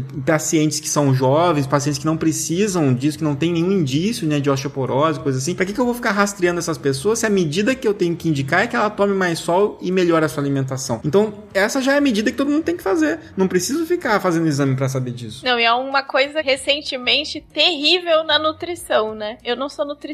Espero que os nutricionistas não me odeiem, mas assim, é assim que tem funcionado a nutrição ultimamente. E faz exame de tudo, todos os nutrientes e soca a suplementação nas pessoas. O que tiver abaixo do valor é soca a, a suplementação, né? É, e aí vira essa coisa, essa loucura de, de tratar exame, né? Você pede dosagem de tudo que tiver fora, é, você, você, você- você ajusta, né? Inclusive, a ortomolecular é basicamente isso, né? Se eu não tô enganado. Eu vou mostrar pra vocês o de onde chega, ao ponto onde chega isso, que é o absurdo maior que eu já vi na minha vida aqui. É, inclusive tem exemplares desse exemplo aqui em Rondonópolis, né?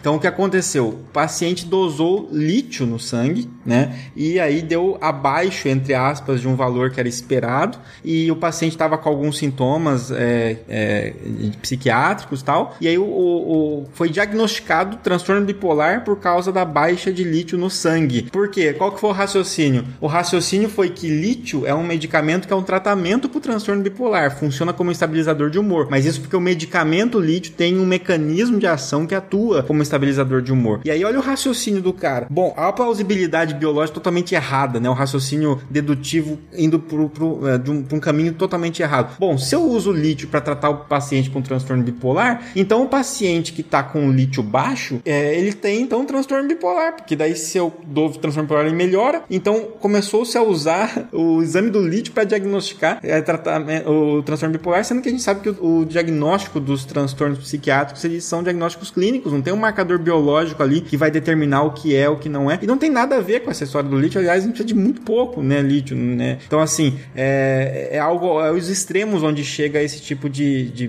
prática, né, de ficar dosando tudo e ficar suplementando. Né? Seu corpo perde, Centrum repõe, Centrum completo de A a 5. Ouvinte, para vocês entenderem talvez a dimensão disso, eu vou extrapolar um pouquinho. E aí, gente, se eu extrapolar demais, vocês me avisem. Mas é como se, se eu pegasse assim, é, ouvinte, você, provavelmente quando você tem alguma doença, ah, desculpa, quando você tem alguma dor de cabeça, alguma cefaleia, você toma de pirona, né? E aí é como se eu dosasse de pirona em você quando você não tem nada de clínica, como você não tem sinal nenhum, sintoma nenhum, e falasse que você precisa tomar para dor de cabeça. Como se eu te desse, como se a falta da dipirona causasse a dor de cabeça em você. E não porque você ter tomado a dipirona, porque você estava com dor de cabeça. O Marcel até arrepia com a causalidade disso aí. Sabe, é esse nível. E, e, aí eu aproveito, inclusive, que a gente entrou né, nessa, nesse campo da causalidade para comentar uma questão da vitamina D, que ela é muito... É, é ela é um, é, é um exemplo muito clássico dessa questão, porque várias doenças podem causar um, uma depressão de vitamina D. E aí seja por questões comportamentais ou por outras questões metabólicas metabólicas. Então, comportamental que eu digo é, digamos que alguma doença, doença X, ela te impeça de sair de casa. Ela te impeça de, de, de acessar a rua e você mora em apartamento, né, urbano e tudo mais, é, ambiente urbano, você não tem lá tanto acesso a sol, por exemplo. Então, se uma doença crônica ou se uma doença causa, uh, diminui a sua exposição solar, ela vai causar uma queda de vitamina D. Quer dizer que para tratar essa doença eu preciso suplementar vitamina D? Quer dizer que os efeitos dessa doença são em decorrência da deficiência de vitamina D? Não, né, gente? E aí, se o Marcel quiser aproveitar e comentar sobre isso, fica à vontade. então, isso é o que acontece.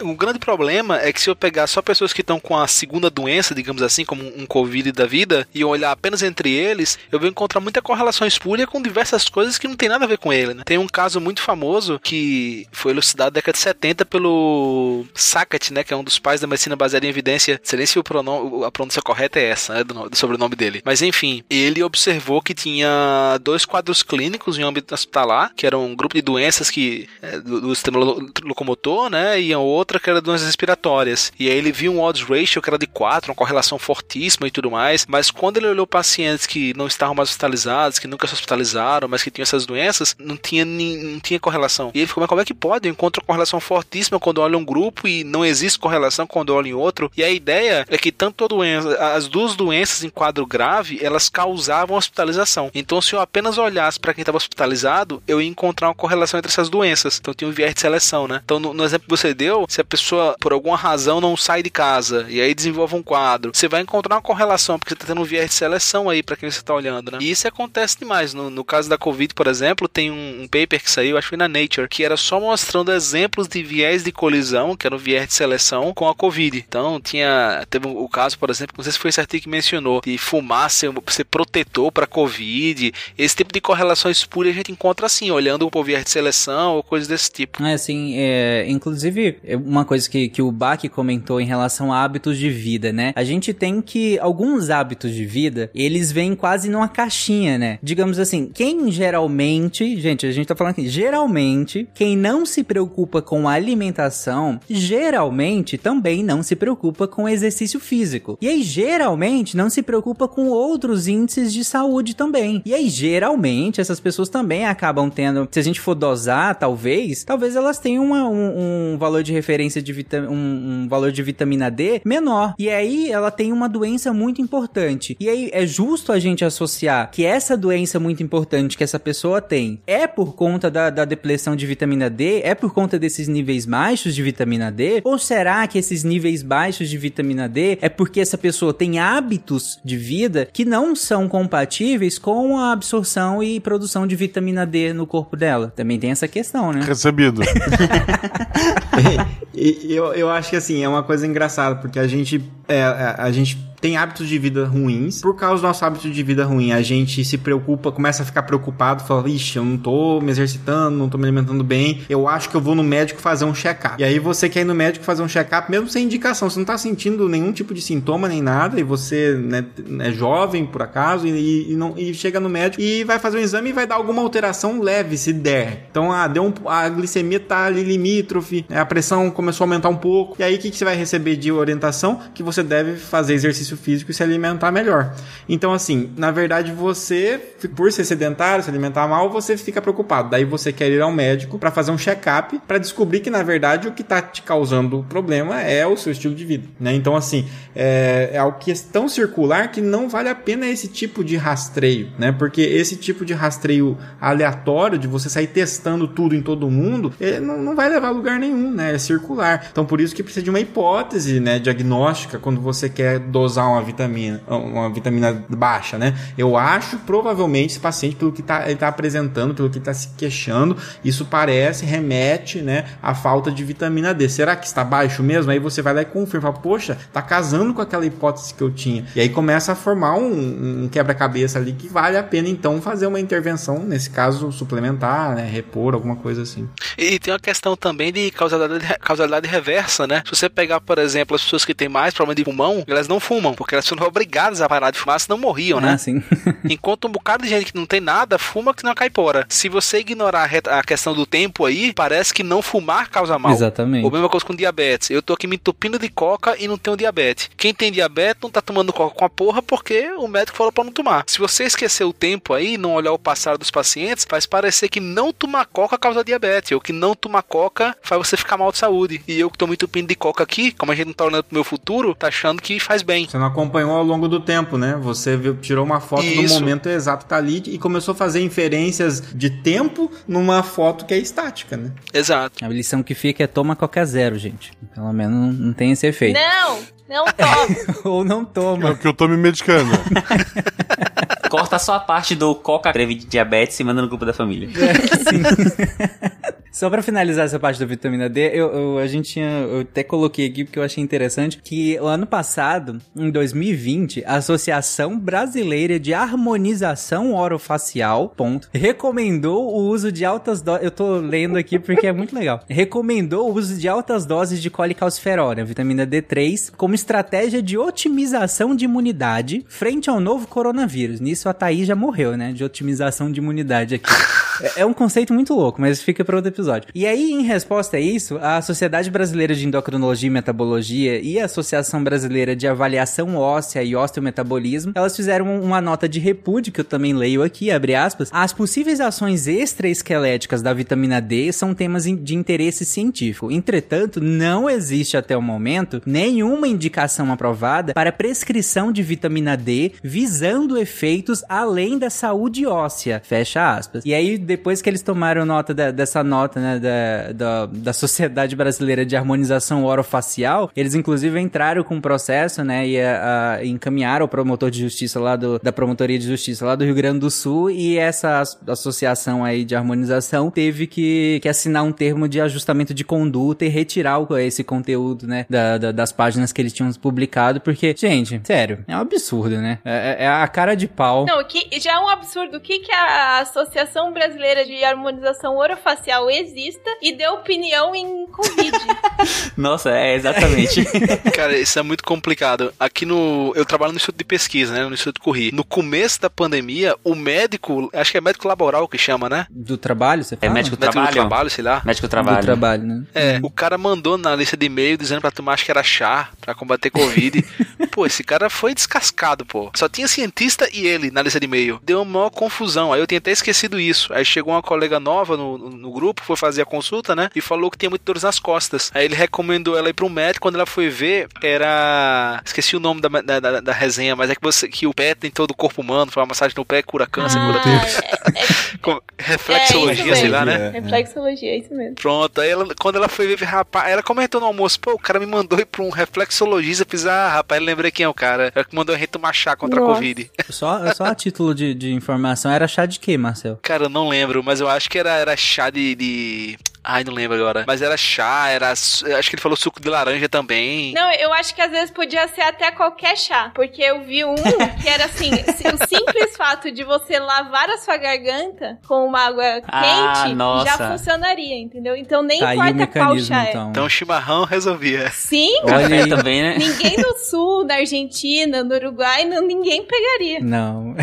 Porque a garganta constantemente sendo lavada. Mas isso é só é, o conceito da plausibilidade biológica levado para um lado onde, onde não se existe conhecimento sobre o assunto. Onde não existe nem plausibilidade. né? Então, mas assim, a ideia, de- a ideia crua, né, de, uma, de alguém que não conhece a- bem a biologia, é tentando fazer um raciocínio de plausibilidade biológica segundo a sua concepção limitada da- dessa biologia. Só que o que a gente às vezes não entende é que a, no- a nossa concepção de, da biologia humana, por mais complexa que a gente se- que seja, nunca é exatamente a realidade, porque faltam muitos mecanismos. Então, sempre existe uma limitação para essa plausibilidade biológica. Em alguns casos ela é absurda, porque não está se levando em, conta nem aquilo que a gente já sabe, que é esse caso aí, e às vezes leva em conta aquilo que a gente já sabe, mas aquilo que a gente já sabe não é tudo que existe, né? É o jeito educado de falar, baseado em vozes da mente da pessoa, né? Tipo, É, fonte O complicado 12. é porque é muito tentador, né? É, sim, Tentador. sim. Você escuta uma explicação. Não, ima- imagina, sim. eu lembro no começo da pandemia teve um, um cara que falava que era químico, um cara careca, né? Num vídeo do WhatsApp. que ele era químico e falava de. Nem lembro o que ele falava, se era vinagre, vin- vinagre, sei lá. Eu sei que assim, pra uma pessoa que é leiga, chega um cara, né, assim, uma pessoa bem articulada, né, falando coisas difíceis e dando explicação que faz sentido, que é intuitivo. Pô, é, é muito tentador, né? Não, e que te traz conforto também, né? Seu corpo perde. Centrum repõe. Centrum completo de A a 5. Que eu acho muito legal é que a vitamina D, ela faz parte de uma das hipóteses sobre o porquê a nossa pele, nossa, os seres humanos, é, embranqueceu quando a gente se espalhou, né, da África para os outros continentes. Eu acho isso muito, muito legal. Não sei se as pessoas acham legal também, mas como a, a nossa pele, né, que absorve o V e para sintetizar a vitamina D, é a pele mais escura, ela protege mais do, do UV, né? Então a pele foi ficando cada vez, co- conforme as pessoas foram chegando nos lugares com menos UV, a pele precisava ser mais eficiente, segundo essa hipótese. E como ser mais efi- eficiente, filtrando menos, ou seja, ficando mais branca. Então, por isso, pessoas mais brancas no norte global. ah, interessante. É, eu já li muito so- so- nesse sentido, né? Mas recentemente, acho que uns dois anos pra cá, teve uma pesquisa que eles conseguiram identificar. Porque assim, é, eu acho que isso aí é meio que consenso, pelo que eu vi. Só que se imaginava que há muito tempo que já é assim. E aí tem uma pesquisa recente mostrando que há pouco tempo atrás ainda tinha muita gente que era morena, que não era branco como a gente vê hoje na Europa, né? Assim, muita gente branca. Que, que, que não, é, o, o período do tempo que isso aconteceu foi muito mais recente do que a gente imaginava. Então, por muito tempo ainda, tinha gente com pele mais escura pela Europa e, e sofrendo com raquitismo e outras coisas por causa da questão de sol, né? Que vale só um, um adendozinho rapidão, que é, a gente comenta isso também nos casts de evolução, lembrando que a evolução não molda isso, não é que essas pessoas, é, a partir do momento em que elas começaram a ter deficiência de vitamina D, a pele dela começou a embranquecer pra absorver Não. vitamina D. Não. Isso Não, não, é um Pokémon. É, exatamente. É que as pessoas. Aliás, Mutações. mutação de, de, cor- de, de, de- de- da pele ficar mais clara ou mais escura é bem comum, né? E é claro que quem teve a pele mais clara acabou tendo mais sucesso evolutivo, né? Sucesso reprodutivo e assim acabou Porque- dominando o território. Assim como também quem tinha capacidade de, de digerir leite, né? Não tinha como você plantar nos invernos do norte da Europa. Então, quem conseguia ter comida durante o inverno, quem conseguia né, digerir o leite e tudo mais, tinha uma vantagem, uma maior fitness, né? Ele tinha mais é, é, é, descendentes e assim por Sim. diante, né? Então, isso de consumir animais também é, é uma coisa que poderia, vamos dizer assim, é, ajudar mesmo com a, a- assim, com a, com a pele escura. Mas se você consumir um altíssimo nível de, de alimentos de origem animal, você consegue ainda a vitamina D, né? Que eles sintetizam. Que ela é lipossolúvel, tá nas gorduras. Então, em leite, em carnes e tal, você Rato. consegue Um ratinho, obter. ratinho. É, então, por exemplo, Mas não pode fritar, hein? Ela até aguenta, pode dar uma fritadinha nesse caso. Mas é, é bem interessante, Bia, assim, essa questão da, da, da diferença. Até como a gen- a gente já tinha até comentado, né? Essa questão de como peles negras, de pessoas negras, tem uma absorção diferente de, pe- de caucasianos, né? De pessoas brancas, né? A absorção é bem diferente e aqui você trouxe uma perspectiva evolutiva, né? Histórica evolutiva, que a, a- É, a- eu- essa hipótese, ela Não, acho é, que ela tá bem consolidada hoje em dia, né? É, não sei se surgiram novas evidências, mas até a última vez que eu tinha lido, ela tá bem consolidada. Ela. É, o, o que eu vi, a diferença foi isso aqui. É, é, parece que foi mais recente do que se imaginava antes, mas que de fato era isso mesmo. É, é, beleza. Bom, a vitamina D a gente encerra aqui, gente. E senão a gente não acaba. Já deu, né? Já deu a vitamina D aqui, então Nossa.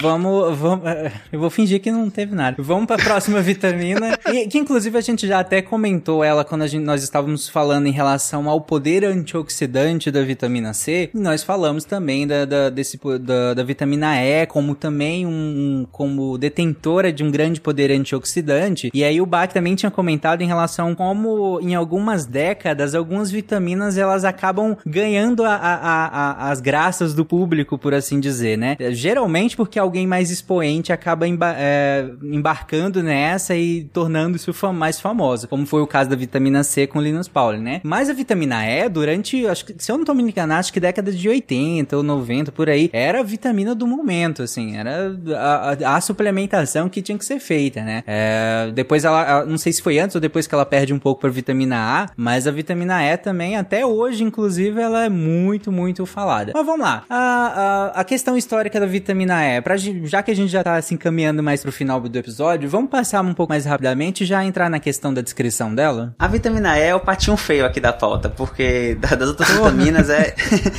no momento, é como o Tarek falou, né? As coisas são bem cíclicas. A gente acaba é, passando por períodos que uma tá mais na moda, outra tá menos na moda. Hoje acho que tá, tá mais na moda é a vitamina D, né? De todos, assim, a que mais se fala. Mas a vitamina E é, é um termo genérico, né? Como algumas outras vitaminas também, que designa oito diferentes compostos, que são os tocoferóis e tocotrienóis. É, e ela tem uma função também de conservante de, de, de alimentos, né? Como a vitamina C, que o Tarek falou e a Bia também falou, ela é um inibidor, um- ela age como um sacrifício, né? Como um inibidor da oxidação de radicais livres, se oxidando é, no lugar. Então ele acaba é, fazendo uma, uma prevenção, não, fazendo um aumento, um aumento da durabilidade de alguns, de alguns, de alguns alimentos, com a diferença de que a vitamina E ela é lipossolúvel, né? Diferente da vitamina C. Então talvez a Bia até possa falar melhor, mas acho que muda o tipo de alimento, então o tipo de, de, de aplicação que você pode fazer. Exatamente. Muda a, aplica a aplicação, na verdade, o intuito é o mesmo, mas é onde você vai aplicar são em alimentos diferentes. Isso. As fontes dietéticas delas,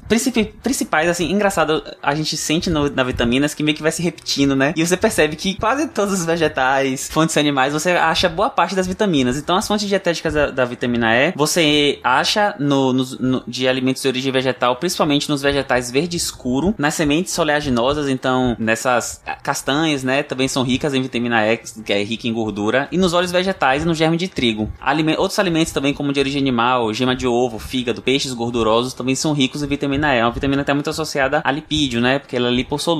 A, a deficiência da vitamina E, ela é uma coisa mais rara de acontecer isoladamente. É muito raro, pelo menos na medicina humana, você identificar uma deficiência. Você bater o martelo e falar, isso aqui é deficiência de vitamina E. Antes de acontecer, de chegar nela, você tem diversas outras, outras, outras coisas mais complexas que ocorrem que levam à degradação do sistema muito antes da vitamina E. Geralmente as vitaminas lipossolúveis têm a característica de ter um boa, uma boa reserva funcional no corpo. Por serem lipossolúveis, elas acabam ficando na gordura. Então, a deficiência de vitamina E é bem rara. Mas acontecendo, ela tem muita, ela tem associação com distúrbios da agregação plaquetária. Então, é, você tem mais dificuldade de formar coágulo, anemia hemolítica, é, você tem degeneração neuronal porque causa lesão na bainha de melina. Lembrando que a bainha de melina é gordura, né? Ela faz isolamento elétrico ali do neurônio. E você pode também ter um- uma redução da creatinina sérica, que falando assim parece bobagem, mas ela pode nos confundir em um quadro de insuficiência renal, porque a creatinina é um, é um marcador que a gente usa na medicina. E aí, eu, é, Tarek pode falar melhor, mas usa qualquer medicina como marcador de função renal. E aí, a, uma deficiência de vitamina E pode acabar subdosando a sua creatinina e te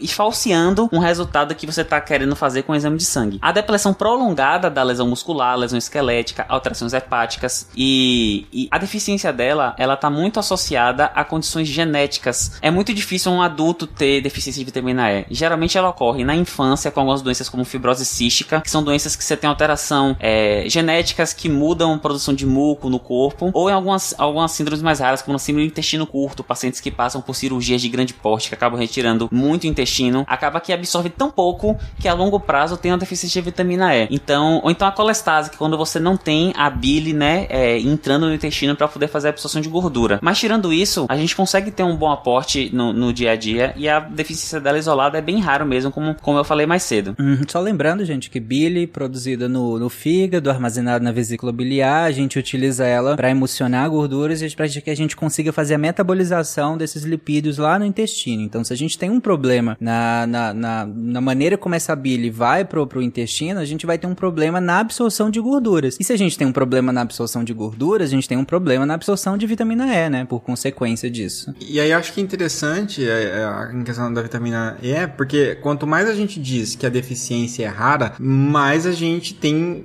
risco de nenhum benefício de suplementá-la sem necessidade, né? Então, se até aquelas cuja a falta é mais comum, mais recorrente e que pode de fato provocar algum prejuízo, se nem essas a gente deve sair suplementando sem necessidade, outras como a vitamina E, menos ainda, né? Então, assim, é, e, e por, por, algum tempo ficou em, na moda mesmo, como foi falado, mas depois de um certo tempo, alguns estudos vieram à tona mostrando que, na verdade, o excesso, né, a suplementação de vitamina E, é, trouxe em alguns casos prejuízo, além de não trazer benefício, né? Então, acho que a vitamina E, ela, ela saiu realmente de, de queridinha para de certa forma, mal vista nesse trajeto. Mas agora ela é queridinha dos produtos de pele. Então, o mercado está garantido. É verdade, né?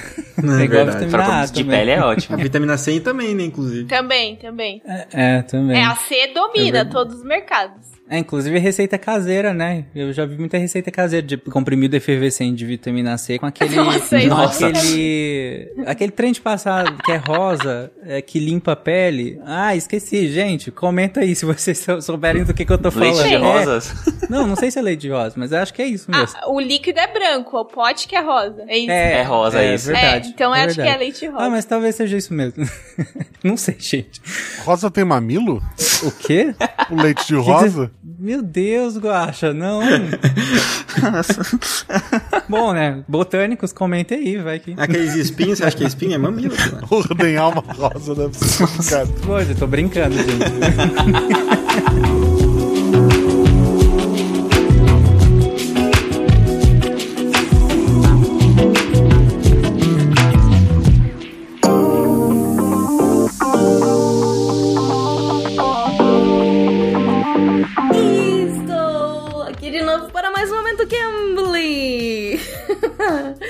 Sim, senhoras e senhores, estou aqui mais uma vez para falar de Black Friday, que a Cambly ficou louca.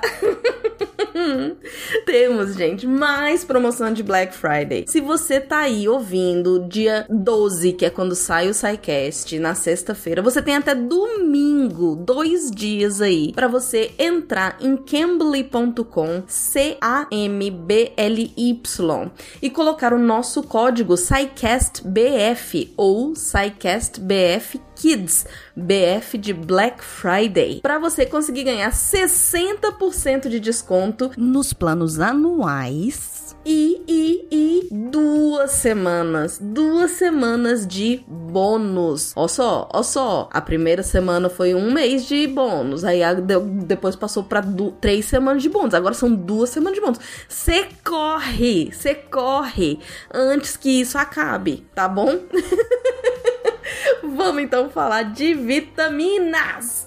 É uma das coisas mais legais do Cambly, é a gente achar gente de tudo quanto é área. Então lá foi a Débora e colocou um farmacêutico, né, procurando alguém que gostasse de falar de farmácia. E achei o Gary. Gary é um senhor muito simpático e muito divertido. Claro que eu, pra variar, morri de rir, mas ele foi me falar. Eu perguntei, né, o que, que você pode me falar de vitaminas e tal, e achei muito interessante, porque ele traz, primeiro, a questão das diferentes opiniões a respeito de uh, vitaminas, que vão ter médicos que vão falar que vitamina é bom, mas que não são todos os médicos que concordam que vitamina é, é bom, que eles não vão prescrever vitamina, não é mesmo? Então, um aspecto que eu queria chamar a atenção de vocês é como ele se refere aos médicos, porque ele não fala doctors, ele vai falar physicians. Então, escuta aí o trechinho em que ele fala dos physicians e você me diz depois quais são as duas vitaminas que ele diz que você deve tomar, beleza? Escuta aí. Well, there's there's a wonder, you know, there there are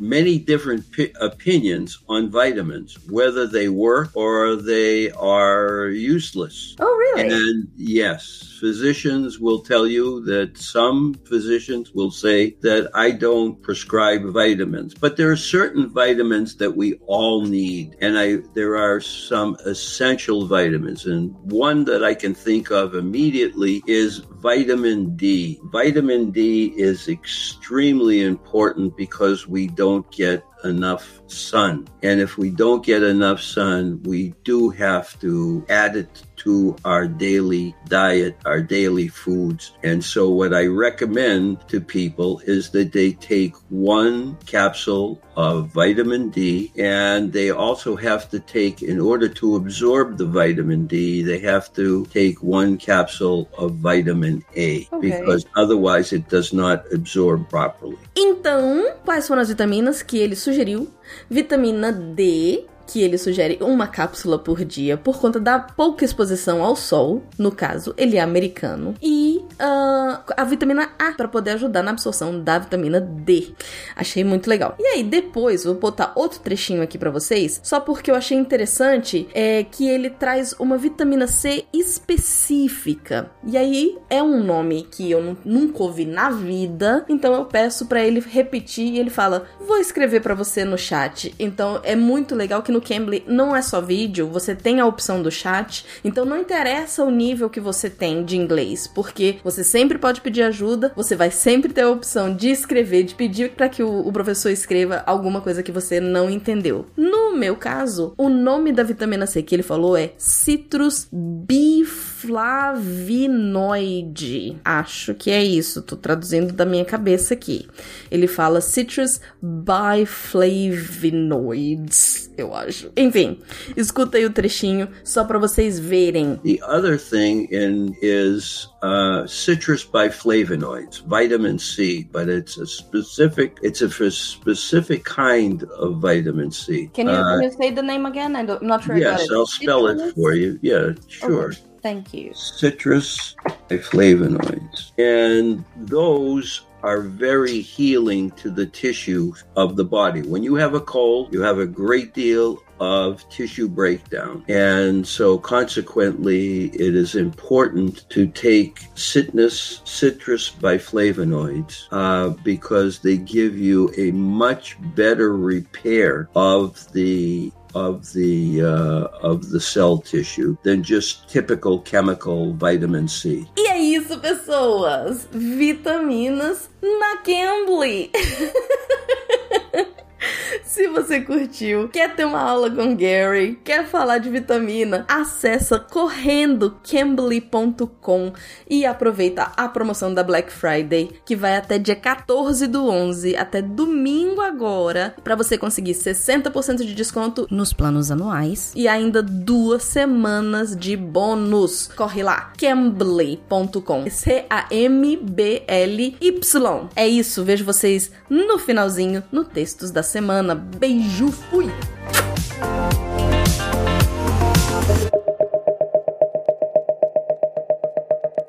Que a Sociedade Brasileira de Cardiologia, ela inclusive não recomenda, né? Porque a vitamina E ela foi muito, muito utilizada nesse sentido, né? Foi muito prescrita, inclusive, nesse sentido, né? De prevenção de doença cardiovascular. É, e a própria Sociedade Brasileira de Cardiologia não recomenda suplementação de vitamina E para prevenção de doença cardiovascular. E é nível de evidência A, né? Segundo a, as, as mais recentes diretrizes da, da, da SBC. É, inclusive, eles até falaram que o, o potencial benefício da vitamina E, reduzindo né, o risco de doença cardiovascular, seria relacionado à capacidade dela antioxidante, óbvio, e também uma hipótese que ela diminu que ela modificaria a LDL. Acho que quem já fez algum exame aí já deve ter visto o LDL, o HDL, que são maneiras de se transportar os lipídios pelo nosso corpo. Então, se você modificaria o LDL, que é o que a gente chama de, de, de colesterol ruim, né, que o pessoal geralmente chama, em contrapartida o HDL seria o colesterol bom, mas se você modifica o LDL, você diminuiria a formação de placas de ateroma na, na, no, no, sistema cardiovascular. É, na, na, e aí, se você reduz essa formação, você tem menos eventos cardiovasculares em consequência disso. Só que nos estudos, e aí, claro, todos os estudos que a gente está citando aqui, inclusive, vão estar tá no post, viu? É, nos estudos que a própria Sociedade Brasileira de Cardiologia divulga, não foi achado nenhum benefício, não mostrou nenhum benefício do uso da, da vitamina E. É, tem até estudos que, que, que eles fizeram com vitamina E associado à vitamina C em dias alternados ali. Tem estudo de 8 anos com mais de 14 mil indivíduos e não reduziu a incidência de, de infarto ou de acidente vascular é, encefálico e, e nem morte por doenças cardiovasculares, né? Então, realmente. E, e, essa questão da vitamina E, ela tem uma importante função antioxidante, né? Ela é bem conhecida por isso, e até por isso ela é tão associada com essa questão da, da parte dermatológica, cosmética, né? É, um grande problema que se associou foi, assim, a, as doenças neurodegenerativas, né? Então, por exemplo, Parkinson, Alzheimer, né? Doenças onde você tem perda neuronal progressiva, é, irreversível e que acaba afetando algumas áreas e trazendo um prejuízo, é, e, e, e tá muito associado com essa morte neuronal e que parte parte dessa, desse mecanismo de morte neuronal associa-se ao excesso desse estresse oxidativo, ou seja, o excesso desses radicais livres aí, né? É, então, por conta disso, sempre foi muito tentativa também de se utilizar para tratar esse tipo de, de doença, né? É, e, e, também nesses estudos sempre não trouxe benefício e muitas vezes se associou a maior mortalidade das pessoas, do grupo que consumiu o excesso de vitamina, né? Então, não é algo que está até cada vez mais bem estabelecido que esse excesso, essa suplementação não traz benefício e deve ser, na verdade, evitado, contraindicado até, né? Exato, não é nem que não é indicado, é contraindicado, né? Assim como a vitamina D, eu não sei se. A, acho que a gente até chegou a não comentar exatamente o, o, o efeito deletério do excesso da, da, vitamina D, mas bem rapidamente, se vocês quiserem, inclusive, complementar, mas o Gabriel tinha comentado que a vitamina D ela está envolvida na, na metabolização do cálcio, né? Então, se a gente tem um, um excesso de vitamina D, a gente vai ter um excesso de reabsorção de cálcio. Lembra que o Gabriel comentou que reabsorve lá no intestino, também interage com o paratormônio, que é aquele hormônio produzido pela paratireoide, que vai justamente retirar a parte do cálcio da matriz óssea e disponibilizar ele na corrente sanguínea para que o corpo consiga utilizar. Se você tem um excesso da, dessa quantidade de cálcio, além de bagunçar tudo e aí vai, vai alterar a, a proporção de fósforo, de vários outros nutrientes, além disso, a gente vai ter uma deposição. Então a gente vai calcificar estruturas que não tem que ser calcificadas. Lembrando que o que tem que ser calcificado é osso osso no corpo, né? Mas a gente pode calcificar outros órgãos por conta desse excesso de vitamina D. Então, nem de longe é inócuo. Assim como o Bach acabou de falar em relação à vitamina E. Bom, gente, para finalizar esse episódio, a gente tinha comentado a vitamina K, coitada, que ficou por último, mas também ninguém fica inventando de suplementar a vitamina K, então a gente acabou deixando ela um pouco mais por último, porque aí a gente só fala dela para que que ela serve, né? O, o básico dela, e, e, a gente não tem que ficar batendo tanto na questão da suplementação, porque ninguém é doido de ficar suplementando vitamina K, eu acho. É a vitamina mais famosa da internet, né? KKKKK. KKK. Nossa. Disputadíssima com o potássio, né? Verdade. Bom, a vitamina K foi descoberta então por Henrik Dam em 1929 como um fator anti-hemorrágico que seria capaz então de reestabelecer perturbações sanguíneas observadas em galinhas alimentadas com dieta livre de gordura. Ó, de novo as galinhas ajudando a ciência, hein? Exatamente. Obrigado, galinhas. E aí depois em 1939, Dan na Dinamarca e Doise, acho que se fala assim, não sei qual é o Doise. Em St. Louis, né? É, em St. Louis, isolaram a vitamina K1 da alfafa e determinaram a sua estrutura exata, né? Tem um nome comprido que a gente não, não vale a pena a gente citar Sim. aqui. Não, e posso só falar uma coisa? Na verdade, esse foi o. Eles acharam um elemento, né? Um químico, mas na verdade, vários, vários elementos são agrupados como vitamina K. Não, é, não tem um composto só. E o ouvinte pode estar se perguntando: fomos até o E, e por que não vitamina F?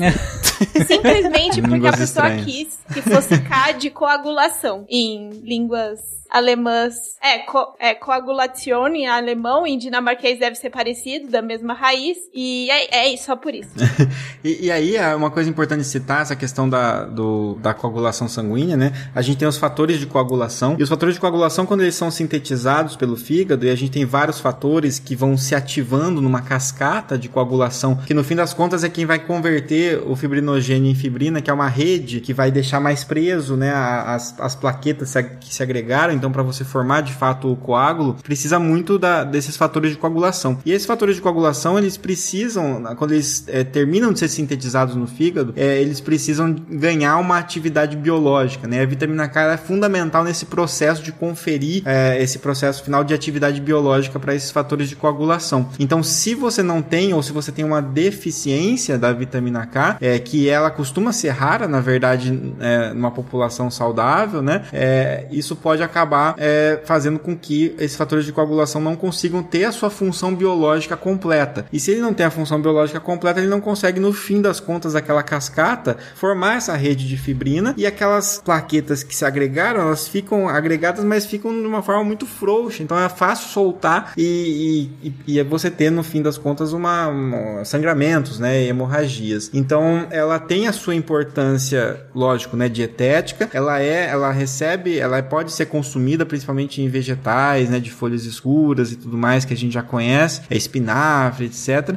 Mas também ela é produzida por bactérias, né? No caso, a microbiota nossa. Então, no caso, eu que sou um péssimo consumidor de, de folhas, né? E, e então, assim, minha dieta é ruim, não é modelo para ninguém. Mas, assim, eu não tenho sangramentos espontâneos. Por quê? Porque a, a microbiota também colabora com isso. E aí, a gente, o interessante dela, é, farmacologicamente falando, né? É que ela é alvo farmacológico, na verdade. Então, o, o- a varfarina, que é um anticoagulante, ela trabalha justamente impedindo a regeneração da vitamina K e impedindo com que ela consiga é, conferir atividade biológica para os fatores de coagulação. Ou seja, a vitamina K, a, a varfarina, né, ela é um anticoagulante oral porque impede o correto funcionamento, antagoniza o efeito da vitamina K, reduzindo esses fatores de coagulação. Aí, nesse sentido, né, se você tiver uma intoxicação ou excesso de ação da varfarina, que é esse medicamento, você usa sim a vitamina K como forma de tentar contrabalancear o efeito do excesso do anticoagulante. Então ela pode, a vitamina K ela pode ser utilizada na suplementação dela como um tratamento para o excesso de uso de um anticoagulante, por exemplo. né?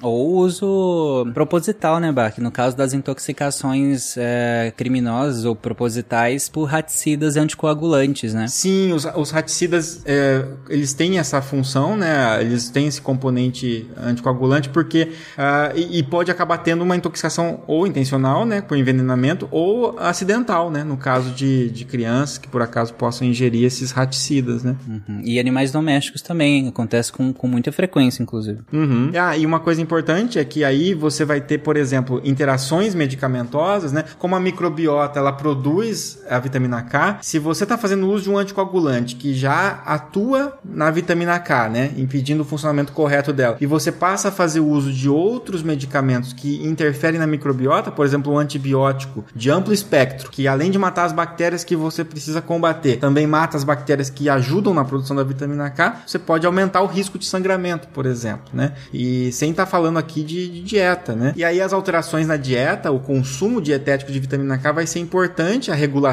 dele, para o paciente que consome esse tipo de, de é, medicamento, né? Não que você deva incentivar um, o uso ou, ou privar o uso, mas aquele paciente vai ter a sua dose ajustada com a sua própria dieta. Se ele muda radicalmente a dieta, o consumo da vitamina K, isso muda também a, o, o, o efeito né, da, da varfarina nessas pessoas. Exatamente. É interessante o, o- a reação com a varfarina. A vitamina K é uma das, das vitaminas mais legais pra mim, porque ela tem realmente ações mais diretas. A gente usa na, na prática clínica, não só pra. A gente, na verdade, não usa pra uma, uma suplementação. A gente usa ele com algo terapêutico, né? Com uma- um, um, um, reversor ali, um antídoto, entre mil aspas, da varfarina. A varfarina, que é um anticoagulante, como o Bach falou bem, ele é muito utilizado pra pacientes que fazem troca das válvulas do coração, ou fibrilação atrial, ou pacientes que não têm condições de usar os novos anticoagulantes orais para outras condições, né, que são medicamentos mais caros. E a varfarina é um remédio que a gente tem uma faixa terapêutica laboratorial. Então, a gente seguia para saber se ele está terapeuticamente funcionando através do valor do tempo de protrombina. E aí é interessante que os pacientes que usam varfarina têm, acompanham ambulatórios específicos para ajuste de dose de varfarina. Porque, como o Bach falou bem, a alimentação do paciente pode interferir. Então, quando o paciente começa a usar, a gente precisa ir ajustando bem fino para que ele fica, para que ele fique na faixa terapêutica e não tenha nem uma redução da faixa, ou seja, não está sendo um efeito anticoagulante, nem um aumento que tem um risco de sangramento, que aí é, é, a longo prazo pode aumentar o risco de sangramento até ter sangramentos intracranianos mais graves. E outra coisa legal da vitamina K é que ela é, eu acho que é a única vitamina que a gente suplementa, em, suplementa não, que a gente faz em todo ser humano que nasce. Então, quando o bebê nasce, ele recebe logo duas picadas para aprender que a vida é difícil. Uma é a hepatite B e a outra é a vitamina K, porque a gente nós, a gente nasce com cerca de 50% do fígado ainda não funcionante. Então, pra, pro- de, de maneira profilática, foi visto com diversos estudos que o uso da vitamina K ao nascer é, meio que segura a onda de sangramentos, né, até o fígado se constituir ali no segundo ou terceiro dia. Então, é natural, é até bem amarelinho assim o líquido. O bebê nasce, você pega uma coxa, você faz a hepatite B, na outra coxa você faz a vitamina K. Então, uma coisa que eu acho interessante é, eu acho que os dois episódios de vitaminas foram bem interessantes, né? Eu trouxe bastante informação, mas só pra mostrar como é relevante a- essas contribuições na área de vacina, eu tava checando aqui, 17 cientistas que fizeram grandes contribuições na área de vitaminas receberam Nobel. Caraca. E desses 17, 10 receberam o prêmio Nobel especificamente pelas suas contribuições na descoberta das, da- da- das, das vitaminas, da estrutura e, e assim por diante, né? Então não só é uma área interessante, como a própria ciência deu o devido valor a ela, né? 17 cientistas que trabalhavam com vitaminas foram agraciados com o prêmio Nobel. E ainda tem bastante letra no alfabeto, né, gente? Dá pra descobrir ainda, tem, tem- Olha aí, tem espaço ainda. Quem quer o Nobel, procura uma letra. É, exceto o cara que sacaneou, né? Vinha todo mundo bonitinho ali, A, B, B. Aí, aí veio um e, como a Bia colocou, o cara resolveu que era K. Porque era de. Pô, estragou o rolê Mas todo. tem que ser um zoeiro, né? KKKKK. Me lembra aquele livro que tinha uma capa com umas frutas assim que vendia que já era medicina alternativa de A a Z. de A a Z, O nossa. alfabeto do demônio. Não, não, eles, eles põem de A a zinco. É, esse é de vitamina vendendo vitamina. Eu já vi de A a Essa é zinco. vitamina. De A a zinco. É verdade, que é pra, porque, né, pra não ficar só na, na questão da vitamina, né? Põe de A a zinco. que É pra já- mostrar que tem todos. Do A ao zinco. Tudo que você não precisa suplementar num único frasco. Seu corpo perde. Centrum repõe. Centrum completo de A a 5. Bom, gente, que com essa mensagem a gente finaliza o episódio. Acho que hum, eu não preciso nem, nem comentar. A gente passou por todas as vitaminas possíveis aqui. E esse episódio, ah, especialmente, ficou, ficou bem legal porque a gente não ficou só na, na questão das vitaminas, mas pegou muitos temas adjacentes às vitaminas, que é óbvio que a gente ia falar em rela- relacionado à suplementação. Eu realmente espero que todo mundo que ouviu o episódio passado e esse episódio tenha entendido o nosso ponto em relação à suplementação, em relação a como a gente coloca a importância da suplementação no caso das doenças carenciais e no caso de algumas políticas públicas, como nós citamos no episódio passado, e aí entra em coisas que nós citamos hoje. Afinal, o benefício que a gente consegue com essa suplementação como política pública é, é realmente muito importante, é massivo. É por isso que a gente utiliza. Então, em nenhum momento a gente só tá atacando a suplementação, por assim dizer, de, de vitaminas, mas a gente colocou sempre o papel extremamente importante delas aqui dentro das carências, dentro das doenças carenciais ou dentro das, das políticas públicas de suplementação baseado em evidência científica, ok? Então eu, eu realmente espero que todo mundo tenha entendido o nosso ponto que a gente quis trazer aqui a, a, até agora. Que lembre o que o poeta nos dizia, aquele que defendia vitamina desde a década de 90, na hora de deixar seus comentários no, no post. D2, mas mantenha o respeito. Embora a vitamina dele seja outra, não foi trabalhar nesse gadget.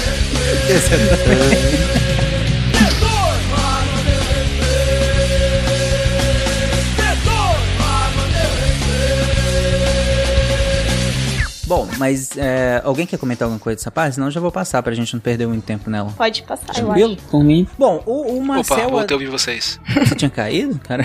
Não sei o que aconteceu, mas ficou em silêncio. Ah, tá. Agora que eu vi aqui no grupo.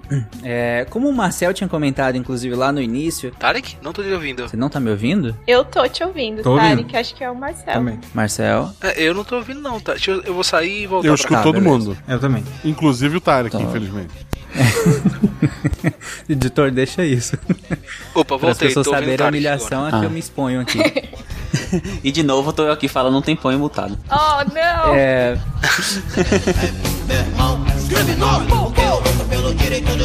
Só citar, gente, rapidão. É só. Cadê Marcel? Você, você Marcel, que... Tô cortando a unha aqui com o microfone mutado. Nossa! Porra, Marcel. Editor, pega essa parte e bota no final. Esse é D, profissionalismo.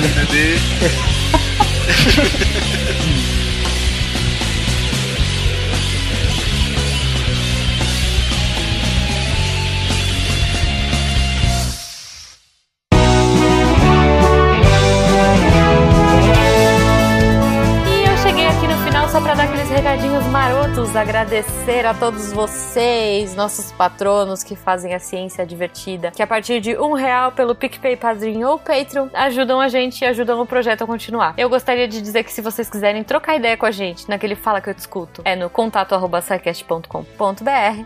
Se for pelas redes sociais, arroba Portal Deviante no Twitter e no Instagram. E, claro, o jeito que a gente mais gosta é aqui pelo post mesmo. Você clica no site do Deviante, entra no episódio de hoje, rola até o final lá e coloca o seu GIF, sua dúvida, sua sugestão e a gente vai ah, trocar ideia com você, tá bom? Os participantes estão sempre de olho aí pra interagir. Eu queria agradecer também ao Cambly que ah, apoia a gente também, que tá aqui agora nesse novo formato. Eu espero que vocês gostem. A gente tá fazendo com muito carinho. Eu e a Debbie agora nós estamos nos revezando aí. Eu tô achando uma experiência muito divertida, muito gostosa. Espero que vocês gostem também e que isso inspire vocês a, quem sabe, trocar ideia aí com os professores que a gente tá falando. E se a gente tá recomendando, gente, é porque eles são gente boa, eles são divertidos e vocês vão adorar conhecer, tá? Então, espero que vocês tenham um ótimo final de semana. Vamos ficar com a Deb agora e com os textos da semana. Cola aí, Deb. Beijo pra vocês. Tchau.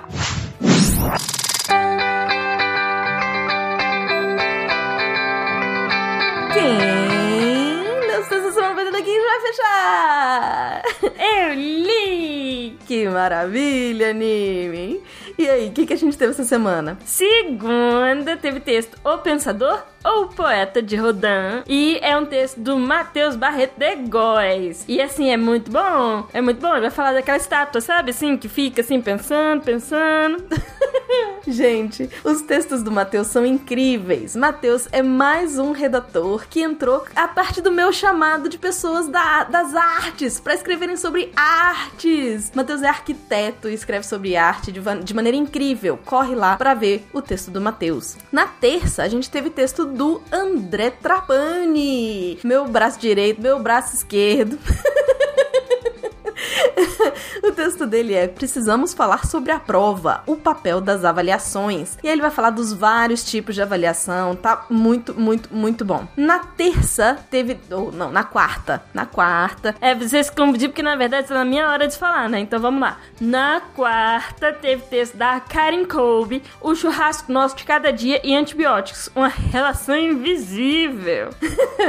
o texto da Karen, pra variar, tá incrível. Ela vai falar dessa relação que eu não imaginava, nunca tinha parado pra pensar, na verdade, né? Sobre o churrasco e os antibióticos. Também tá valendo muitíssimo a pena. Quinta-feira teve texto do maravilhoso incrível Luiz Felipe Figueiredo, a revelação do espírito livre e genuíno Schopenhaueriano na persona de Hyuga Neji. Espero ter falado certo o nome deste anime. É, tá incrível. O Felipe consegue fazer essas relações maravilhosas com música, com filme, com anime. Eu sou muito fã, muito fã dos textos do Felipe sobre filosofia. Uh, na sexta, anime. Na sexta eu adoro falar dela porque ela é muito incrível. Teve texto da Dani Almeida. Precisamos falar sobre resiliência. Gente, o texto da Dani, claro. E, e, e sempre.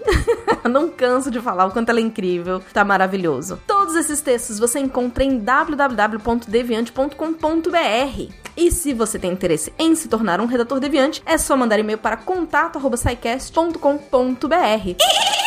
Não vai embora ainda. Você que é patrono, você chegou a ouvir o Derivadas dessa semana. Derivadas dessa semana teve a explicação de como você consegue concorrer ao livro do nosso André Bach sobre ciências forenses, sobre exames toxicológicos. Então, se você não ouviu, corre lá para ouvir para você poder concorrer. Só tem uma semaninha aí para você concorrer ao prêmio do livro, ao sorteio do livro. E, aproveitando que eu estou falando de derivadas, vamos ler um uh, comentário do, do cast anterior para vocês poderem se uh, empolgar, entendeu? E voltarem a falar com a gente pelos comentários. Na semana passada, que a gente teve a semana temática, a gente teve um comentário do José Hélio. Ao ouvir do aniversário do SciCast, lembrei das pessoas que já passaram por aí e principalmente do Silmar. Penso que ele estaria muito orgulhoso do que o projeto se tornou. José Hélio, muito obrigado pelo comentário a gente assim espera, porque a gente investe muito nesse trabalho, a gente acredita muito na proposta do Portal Deviante, uh, na proposta do Silmar. Então a gente realmente espera que uh, ele estaria muito feliz com o resultado que a gente tem hoje. Agora sim, aqui é a Debbie Cabral, editora do portal,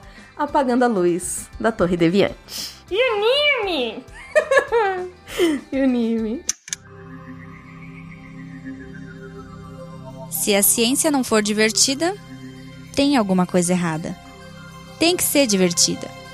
A coisa mais divertida que tem é a ciência.